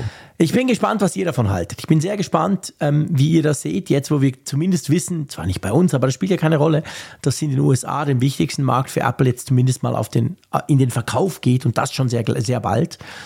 Ähm, drum, ja, ich bin sehr gespannt, was ihr dazu meint. Genau. So, apropos dazu meinen. Wir haben natürlich auch immer ganz ja. viele Leute, die irgendeine Meinung haben zu irgendwas und uns schreiben. Das ist großartig. Unser Feedback quillt über immer noch nach wie vor und das ist sehr, sehr schön, weil es super wichtig ist für den Apfelfunk-Podcast. Es ist auch wichtig für uns, dass wir euch so ein bisschen spüren, dass wir euch eure Sorgen, aber euch eure Gedanken, die ihr mit uns teilt, dass wir die auch so ein bisschen mitbekommen. Ja, und ich würde vorschlagen, wir springen rüber. Genau. Wir haben wieder sehr konstruktive mhm. Sachen bekommen und die erste Zuschrift, die ist von mhm. Oliver, hat geschrieben, es wird ja viel gelästert und geschimpft, dass Apple die KIs bzw. die Large Language Models verpasst hat und Siri im Vergleichbar äh, ChatGPT Google Bart und was es da mittlerweile gibt, noch sehr beschränkt dumm ist. Aber, schreibt er, was ist denn mit Alexa und dem Google Assistant? Wo haben die denn schon komplett umgestellt auf neue Technologien und bieten ein Chat-GPT-Erlebnis? Wüsste ich bisher nichts. Die sind doch genauso dumm, von daher ist Apple eigentlich bisher nicht im Hintertreffen, oder? Guter Punkt. Ich fand das super spannend, dass man das mal ein bisschen so vergleicht. Und ihr kennt ja, ihr wisst ja meine Küche. Meine Küche ist ja quasi Spielplatz sämtlicher Assistenten. Ich habe die Alexa, ich habe den Google Assistant und ich habe bis vor kurzem auch noch einen HomePod in der Küche gehabt. Der ist inzwischen dort rausgeflogen. Aber genau aus diesem Grund. Und er hat natürlich recht. Ja, nein. Die neuen, also Alexa und Google Assistant, die haben natürlich noch nichts. Large Language Model, ChatGPT und so weiter. Das ist tatsächlich richtig. Sie planen es zumindest und sie reden auch schon drüber, aber das ist ein anderes Thema. Aber, und ich glaube, da finde ich persönlich ist wirklich der große Unterschied, die sind halt auf einem anderen Stand als die Iris. Die Iris ist einfach, ich sag's einmal mehr, blöd und dumm. Und die sind zwar nicht clever, aber sie sind deutlich weniger dumm als die, der Assistent von Apple. Und das macht für mich eben schon einen Unterschied aus. Wenn ich Fragen stelle, wenn ich Dinge wissen will, wenn ich Aufgaben stelle, ganz einfach, egal ob es um eine, um eine To-Do-Liste geht oder um ein Smart Home, dann sind die beiden anderen auf einem anderen Level. Oder wie siehst du das? Ja, das, das ist richtig. Und was Oliver letzten Endes aber aufzeigt, ist ja, dass die klassischen Big Tech Companies ziemlich auf den kalten Fuß erwischt ja. wurden von dieser ganzen KI-Entwicklung. Und nur Microsoft, die nun selber nur Schrott am Start hatten, waren flexibel ja. genug, einfach alles wegzuschmeißen und zu sagen, und wir setzen jetzt voll auf ChatGPT und integrieren das in Bing als Co-Pilot und sind da jetzt ja in einer guten Position. Mhm. Aber das ist eben das Problem, wenn du, wenn du sag ich mal, mittelmäßig erfolgreich bist und ein Produkt schon relativ weit getrieben hast, dass deine Manövrierfähigkeit, jetzt dann zu sagen, alles wieder auf Null, wir machen es jetzt einfach anders, natürlich dann geringer ist. Und das ist genau das Dilemma, vor dem eben diese, diese Big Techs stehen, die seit über zehn Jahren mit Sprachassistenten darum am Rumwerkeln sind, ja. dass die natürlich, die wollen ja irgendwie auch das Niveau halten. Also mhm. so, so blöd das jetzt klingt, ne, weil du ja immer der Iris danach sagst, dass die gar mhm. nichts kann. Die kann sich ja nur verbessern. Aber natürlich muss erstmal auch sichergestellt werden, dass das, was jetzt funktioniert und was Anwender wertschätzen, ja dann aber auch dann gewährleistet ist, wenn sie so einen radikalen, radikalen Systemwechsel ja. machen und auf diese Large Language Models dann da ja. setzen. Also das, das ist, glaube ich, so die Herausforderung, vor denen die stehen und weshalb die auch alle so unbeweglich gerade wirken. Mhm. Ähm, weil es ja schon, ich meine, die Schere geht ja doch deutlich auf. Ich war bislang auch ja auf dem Trip, dass ich gesagt habe, dass das Amazon Device ja nun so viel besser mhm. ist als Siri. Aber jetzt mittlerweile bin ich, denke ich selbst, wenn das Amazon Device mal in Gebrauch ist bei mir, dass ich dann auch immer denke, boah, ist das ja, blöd, ne? Also gemessen Klar. jetzt an ChatGPT. Bin ich völlig bei dir. Die sind alle doof, die drei. Keine Frage. Aber ich meine, weißt du, was halt noch dazu kommt? Bei Google zum Beispiel, bei Amazon weiß ich es gar nicht so genau, aber bei Google ist es so, die haben schon ganz klar gesagt, der Google Assistant und Google Bart werden verschmelzen. Also Google Bart hm. wird den Google Assistant ersetzen. Das heißt, die haben diesen Plan, das läuft und das passiert wahrscheinlich dieses Jahr schon. Du merkst es sogar, du weißt, ich nutze ja neben der Iris, aber die nutze ich wirklich nicht mehr oft, weil ich mich nur ärgere, nutze ich eigentlich den Google Assistant am meisten. Erstens habe ich immer ein Android-Smartphone auch dabei und zweitens habe ich eben überall diese Google-Devices ähm, bei mir hier zu Hause noch. Und da muss ich sagen, ich merke sogar, dass der schlechter wurde. In den letzten paar Monaten, und zwar wirklich genau in der Zeit, wo wir vor allem über KI und ChatGPT gesprochen, wird der schlechter. Und das zeigt sich, und das weiß man inzwischen auch, das hat sogar Google mehr oder weniger durch die Blume zugegeben, ja, sie machen halt dort dran nichts mehr. Weil sie ganz klar sagen, hey, oh, wir haben quasi 90 Grad gedreht, Schiff rumgerissen, jetzt gibt's den Google Bart, der soll das in Zukunft ersetzen. Und das ist ja das, was wir bei Apple halt nicht wissen. Klar, Apple sagt auch nie, was sie tun, logisch, das ist der Unterschied. Google spricht gern mal über das, was sie dann mal später machen. Und bei Apple wissen wir es halt nicht und haben so das Gefühl, wir haben nur die dumme Iris und wir sehen auch gar keinen Plan, was was kommen könnte. Drum bin ich da ja. sehr skeptisch. Aber wahrscheinlich wird uns Apple dann irgendwann knallbumm plötzlich überraschen. Ich glaube, die gefühlte Überlegenheit bei Amazon ging immer davon aus, dass sie halt bei ihren Schnittstellen offener ja. waren. Dass diese Verzahnung ja, mit Drittanbietern sehr stark war, wohingegen Apple diese Chance, seine Siri schlauer zu machen, halt so ein bisschen vertan hat weil das erst war es ziemlich zugeknöpft. Mhm. Später haben sie dann dieses Intent-Modell ja weiter geöffnet, dass dann eben mehr Zugang da mhm. war. Aber dann waren halt die Dritt-Apps nicht mehr da genau. und, und halfen Apple aus der ja. Patsche.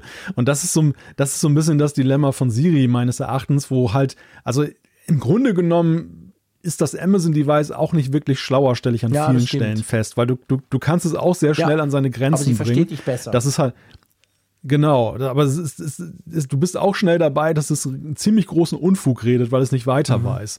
Und wo du dann halt merkst, so eine generative KI ist dann da einfach deutlich intelligenter unterwegs, weil sie dich irgendwie dann doch auf irgendeine Weise noch versteht und zumindest nicht irgendwie. Also ich habe manchmal so bei, bei dem Amazon-Device, du stellst ihm eine Frage und es erzählt dir irgendwas über eine Kaulquappe in Argentinien. Argentinien wo du so denkst, was ist das denn jetzt für ein Scheiß? Gut, ne? das also das ja GPT manchmal auch, muss man fairerweise sagen. Ja, aber aber so krass, ja. also das ist ja, schon. Nee, das stimmt ja. schon. Also, du siehst, Oliver, ich glaube, ähm, das, ist, ähm, das ist so ein bisschen der Weg, wo es hingehen wird. Also, da kommt schon was und ich will ja nicht sagen, dass bei Apple ähm, nichts kommt. Also, da hoffe ich auch, dass da was kommt. Wir erfahren halt nie was und darum ähm, ist es so ein bisschen die Frage. So, ja. gut. Dann kommen wir ähm, noch zum nächsten, beziehungsweise ähm, kommen wir zum nächsten, das ich dann vorlesen würde. Konkret geht es um den Josua. Er hat uns geschrieben, und das finde ich eine sehr coole Zuschrift. Äh, ich bin schon seit langem Hörer des Apfelfunks und freue mich jedes Mal, wenn er Donnerstagmorgen erscheint. Heute Morgen habe ich per Zufall einige der Hate-Kommentare zum Podcast in der Apple Podcast App gelesen und daraufhin das Bedürfnis verspürt, euch für euren tollen Podcast zu danken und für die Zeit, die ihr hinein investiert. Auch wenn die Intros hin und wieder etwas lang sind, so ist diese persönliche Note doch jedes Mal wieder toll und unterscheidet euch auch von anderen Podcasts, die direkt ins Thema einsteigen. Von daher gerne weiter so. Zumindest mir, und er schreibt, ich bin 19 Jahre alt, hilft auch grundsätzlich die lockere Art, mit der ihr beide die Themen durchgeht und besprecht für die jeweilige Zeit, alltägliche Gedanken abzuschalten. Und das bringe ich drum. Wir kriegen viele solcher Zuschriften. Wir wollen die nicht immer alle hier öffentlich im Podcast machen. Das wäre ja doof, wenn man sich selber quasi lobt. aber wir haben ja beide so ein bisschen auch gestruggelt mit irgendwie das, das Bewertungssystem von Podcasts, iTunes und das ganze Zeug ist ja schon lange kaputt und nimmt im Moment so ein bisschen überhand wieder. Und da fand ich es eigentlich schön, solche Zuschriften zu bekommen. Er ist nicht der Einzige, der das geschrieben hat, gell? Ich bin erstmal neidisch, dass er uns aus Gran Canaria Ah, Grüße übermittelt. nicht, Also genau, das steht da unten. wahrscheinlich schön Viele sonnig aus und Gran warm. Canaria. Oh ja, puh. Ja, mir wird, mir wird warm ums Ja, Herz. genau. Also sowohl jetzt bei der Vorstellung, wo die Zuschrift herkommt, aber natürlich auch bei den Worten. Ja, das ist zurzeit ein Phänomen, was ich aber nicht nur bei uns jetzt in der Kommentarspalte bei Apple Podcasts beobachte, sondern eigentlich schon länger auch bei vielen anderen Podcasts, dass ich dann so sehe, dass das System, dass du bei Apple Podcasts auch zum Beispiel gar nicht in in einen Dialog Ja. treten kannst, Drum gucke ich da nie rein. ausgenutzt. Ja, ich, ich habe mir jetzt auch abgewöhnt, da reinzugucken, weil einfach, ich habe immer reingeguckt, weil es immer, es gab eine Zeit, da war es sehr Mhm. konstruktiv und wir hatten auch da ich, fast eine Ausnahmeerscheinung, immer sehr viel positiven Zuspruch. Es geht mir auch gar nicht um den positiven Nein. Zuspruch. Es geht mir eigentlich, es geht mir darum, um die konstruktive Ja. Art. Also wir kriegen ja auch viele Zuschriften. Ich habe euch, ich habe glaube ich auch mehr kritische E-Mails in meinem Leben beantwortet, aber definitiv als als Lobmails dann äh, beantwortet, weil ich mir auch gerne immer sehr viel Zeit nehme für die kritische Auseinandersetzung. Also einige äh, Hörerinnen und Hörer, die mal geschrieben haben, werden das Mhm, die wissen bestätigen das. können. Wir haben über Werbung, wir haben über Werbung gestritten, über Werbekunden, wir haben über über Kapitelmarken gestritten, über den Aufwand, der dahinter steckt, über Genau, Ton genau. und und und. Und am Ende stand häufig, möchte ich behaupten, eine Verbesserung für den Podcast, weil entweder tatsächlich etwas sich verbessert hat, also irgendwie ein neues Mikrofon gekauft wurde oder Kapitelmarken schlussendlich eingeführt wurden, oder zumindest letzten Endes ja irgendwo ein Gedanke in den Hinterkopf eingepflanzt wurde. Aber am Ende war es eben auch immer, und das habe ich immer sehr wert- wertgeschätzt, diese, diese respektvolle Art, miteinander Ja. umzugehen, dass man einfach in einen Dialog getreten ist, dass man jetzt nicht irgendwie so Gemeinheiten abgefeuert hat oder eben mehr auf menschlicher Ebene so ein bisschen niederträchtig wird. Und das ist ja leider so ein, ein Phänomen, was man allenthalben ja mittlerweile sieht. Und ja, ja, dann, das, deshalb, das ist so ein bisschen jetzt der Gegen, äh, das, das, das, die Gegenrede, die Jo- Josua da ge, geführt hat. Und äh, das freut uns natürlich, aber es geht uns da an der Stelle nicht um Lob. Uns geht eigentlich nur darum, wenn Kritik ist, dann lasst uns da konstruktiv ja, dass man halt auch reagieren kann. Das ist halt wirklich absolut, da kann Ja. einer irgendeinen Scheiß schreiben und du hast keine Chance, das zu ja. korrigieren.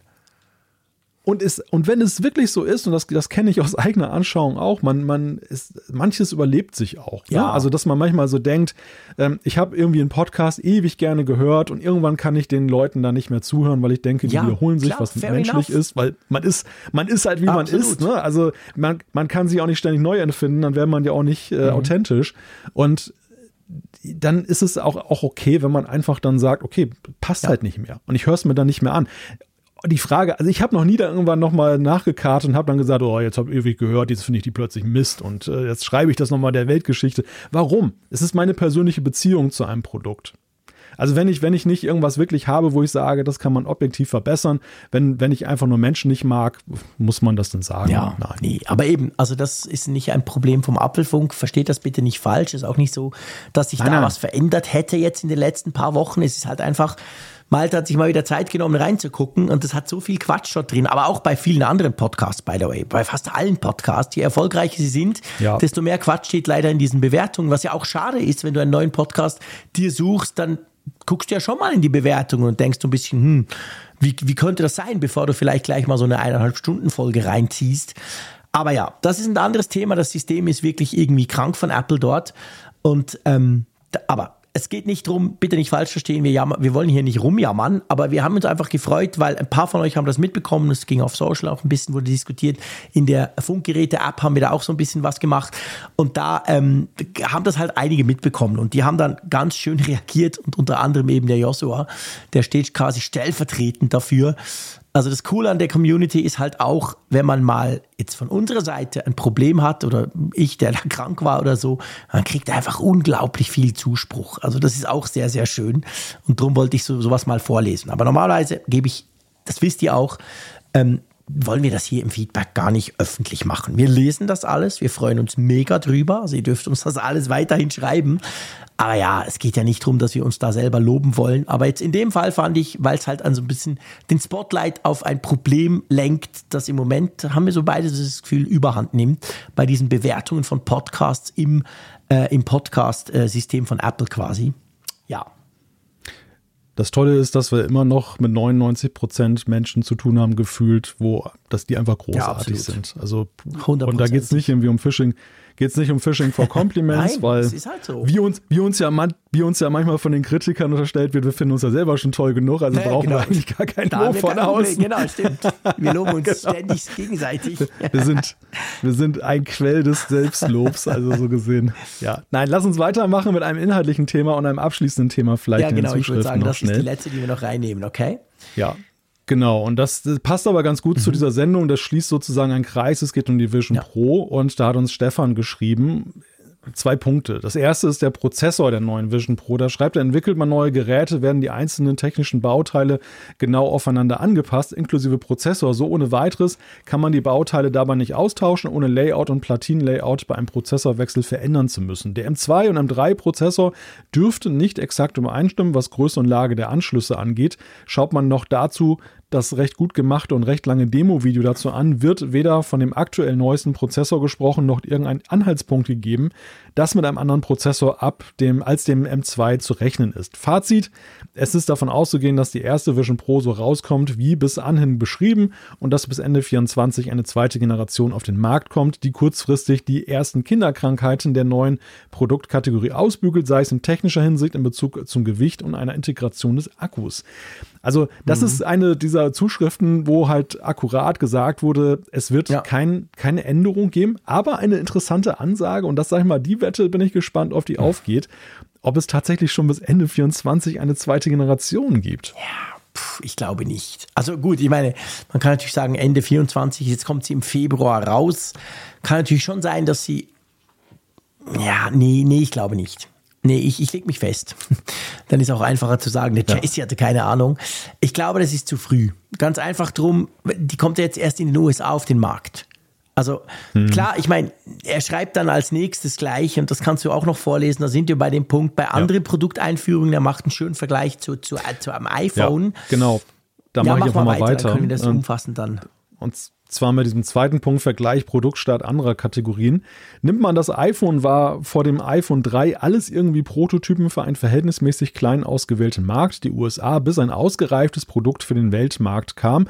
Und ehrlich gesagt, erst das iPhone 4 war vom Look and Feel erst ein iPhone, wie man es heute vom Aussehen und der Haptik im Grunde heute noch hat. Ähnliches gilt für die Apple Watch. Die Series 0 war sozusagen der Prototyp für die Massen, der recht bald durch die Series One, äh, Series Y 1 verbessert wurde und auch hier war das erste ausgereifte Modell die Series 3. Ich persönlich habe die Entwicklung bei beiden Modellreihen mitgemacht und fand das erste brauchbare Exemplar erst die jeweilige Serie, Serie 3.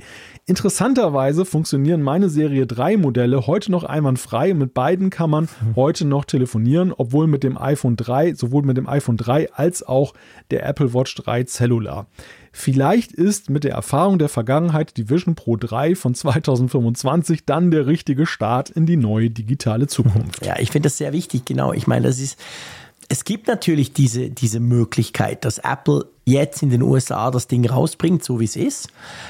Dass wir aber zum Beispiel auch den weltweiten Start oder die massive Ausweitung auf viel mehr Länder dann vielleicht erst nächstes Jahr sehen aber dann schon mit einer neuen ja. Version. Ich meine, nicht vergessen, in der Schweiz hatten wir das erste iPhone nicht. Und nicht nur die Schweiz. Ich meine, mhm. es war, glaube ich, England, Deutschland, die hatten das im November schon. Aber die ganzen meisten Länder haben es erst im Juli draufgekriegt, also ein Jahr nach US-Verkaufsstart, dann aber schon mit dem iPhone 3. Also 3G hieß das ja. Ähm, das ja. kann natürlich auch sein. Ja, man darf, man darf ja auch nicht vergessen, dass das iPhone ja auch im kollektiven Empfinden ab Minute 1 essentielle Dinge vermissen ja, ließ. Also zum Beispiel allen voran eben 3G. Mhm. Das war, das war damals eigentlich schon klar, dass das, das geht doch nicht, dass man jetzt ein, ein Telefon der Zukunft rausbringt und es beherrscht kein ja. UMTS.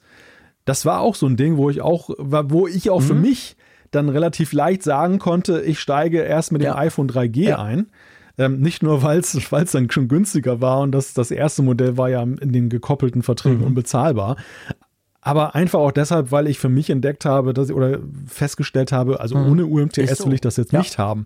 Und, gena und genauso eben auch der App Store, der dann später kam erst und so weiter. Also ja, es gibt da gibt schon so ein paar Punkte, die die vergleichbar sind, wo man sagen kann, da nimmt vielleicht die Vision Pro auch so eine Entwicklung. Und was das Tempo angeht, ich bin vom Bauchgefühl grundsätzlich bei dir. Also mein, mein Apple Pace-Gefühl, mhm. mein klassisches sagt mir, das kann ja nicht sein im gleichen Jahr.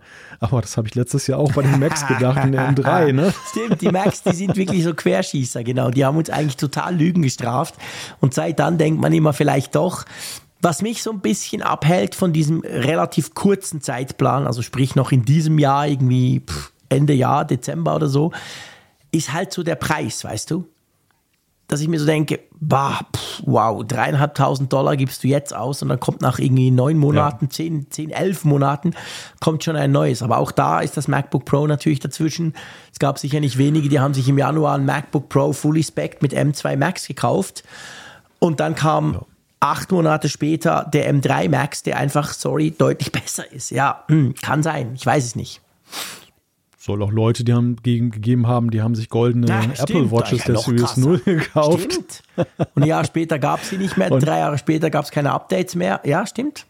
Nee, ja. nicht, so, nicht so krass, aber und trotzdem. Vor allem, und vor allem wurde die, Comput wurde die Computing Power richtig gut genau. dann plötzlich. Ne? Ja, okay, du stimmt. Ja. Nee, das kann natürlich sein. Naja, warten wir es mal ab. Aber das heißt ja eigentlich für uns, wir können uns relativ entspannt zurücklehnen. Wir müssen uns jetzt nicht stressen wegen diesem 2. Februar. Wir gucken mal, was die, die sie, die, die sie kriegen oder die sie testen, draus machen. Wir werden natürlich hier im Apfelfunk das alles eng begleiten. Aber ja, meine Brieftasche zuckt jetzt noch nicht. Nein, das ist in jeder Hinsicht einer der angenehmsten Produktstarts stimmt, für uns. Ne? Also normalerweise als Berichterstatter sind wir immer so ein bisschen ja in der Verdrückung. Einerseits der Pri private Hyper etwas haben zu wollen, aber andererseits eben auch der professionelle Hyper dann letzten Endes dabei ja, zu sein und das zu testen und so. Aber bei beiden muss man ja diesmal so als Deutscher, als Europäer, als Schweizer nichts mhm. empfinden, weil wir einfach außen vor sind. Wir gucken uns das ganz entspannt an. Stimmt. Wir lesen die ersten Rezensionen und müssen selber nicht ohne Zeit unter Zeitdruck was machen. Cool. Also besser geht's da gar recht. nicht. Ja, sehr positiv hast du das ausgedrückt. Ich bin da absolut bei dir. Ich bin auch wirklich, was das anbelangt, sehr entspannt und freue mich, was da kommt. Und vor allem freue ich mich auch schon auf nächste Woche. Nächste Woche werden wir wieder zusammen podcasten am Mittwochabend. Das könnt ihr dann ab Donnerstag hören. Ich freue mich, was ihr uns schreibt, was ihr uns abstimmt, was ihr uns überhaupt mitteilt und Malte und ich harren der Dinge, die da kommen. Mal schauen, vielleicht wissen wir nächste Woche schon wieder was mehr zu dieser Crazy Vision Pro. Und wenn nicht, gibt es andere coole Themen. Ich freue mich drauf und sage wie immer Tschüss aus Bern. Tschüss von der Nordsee.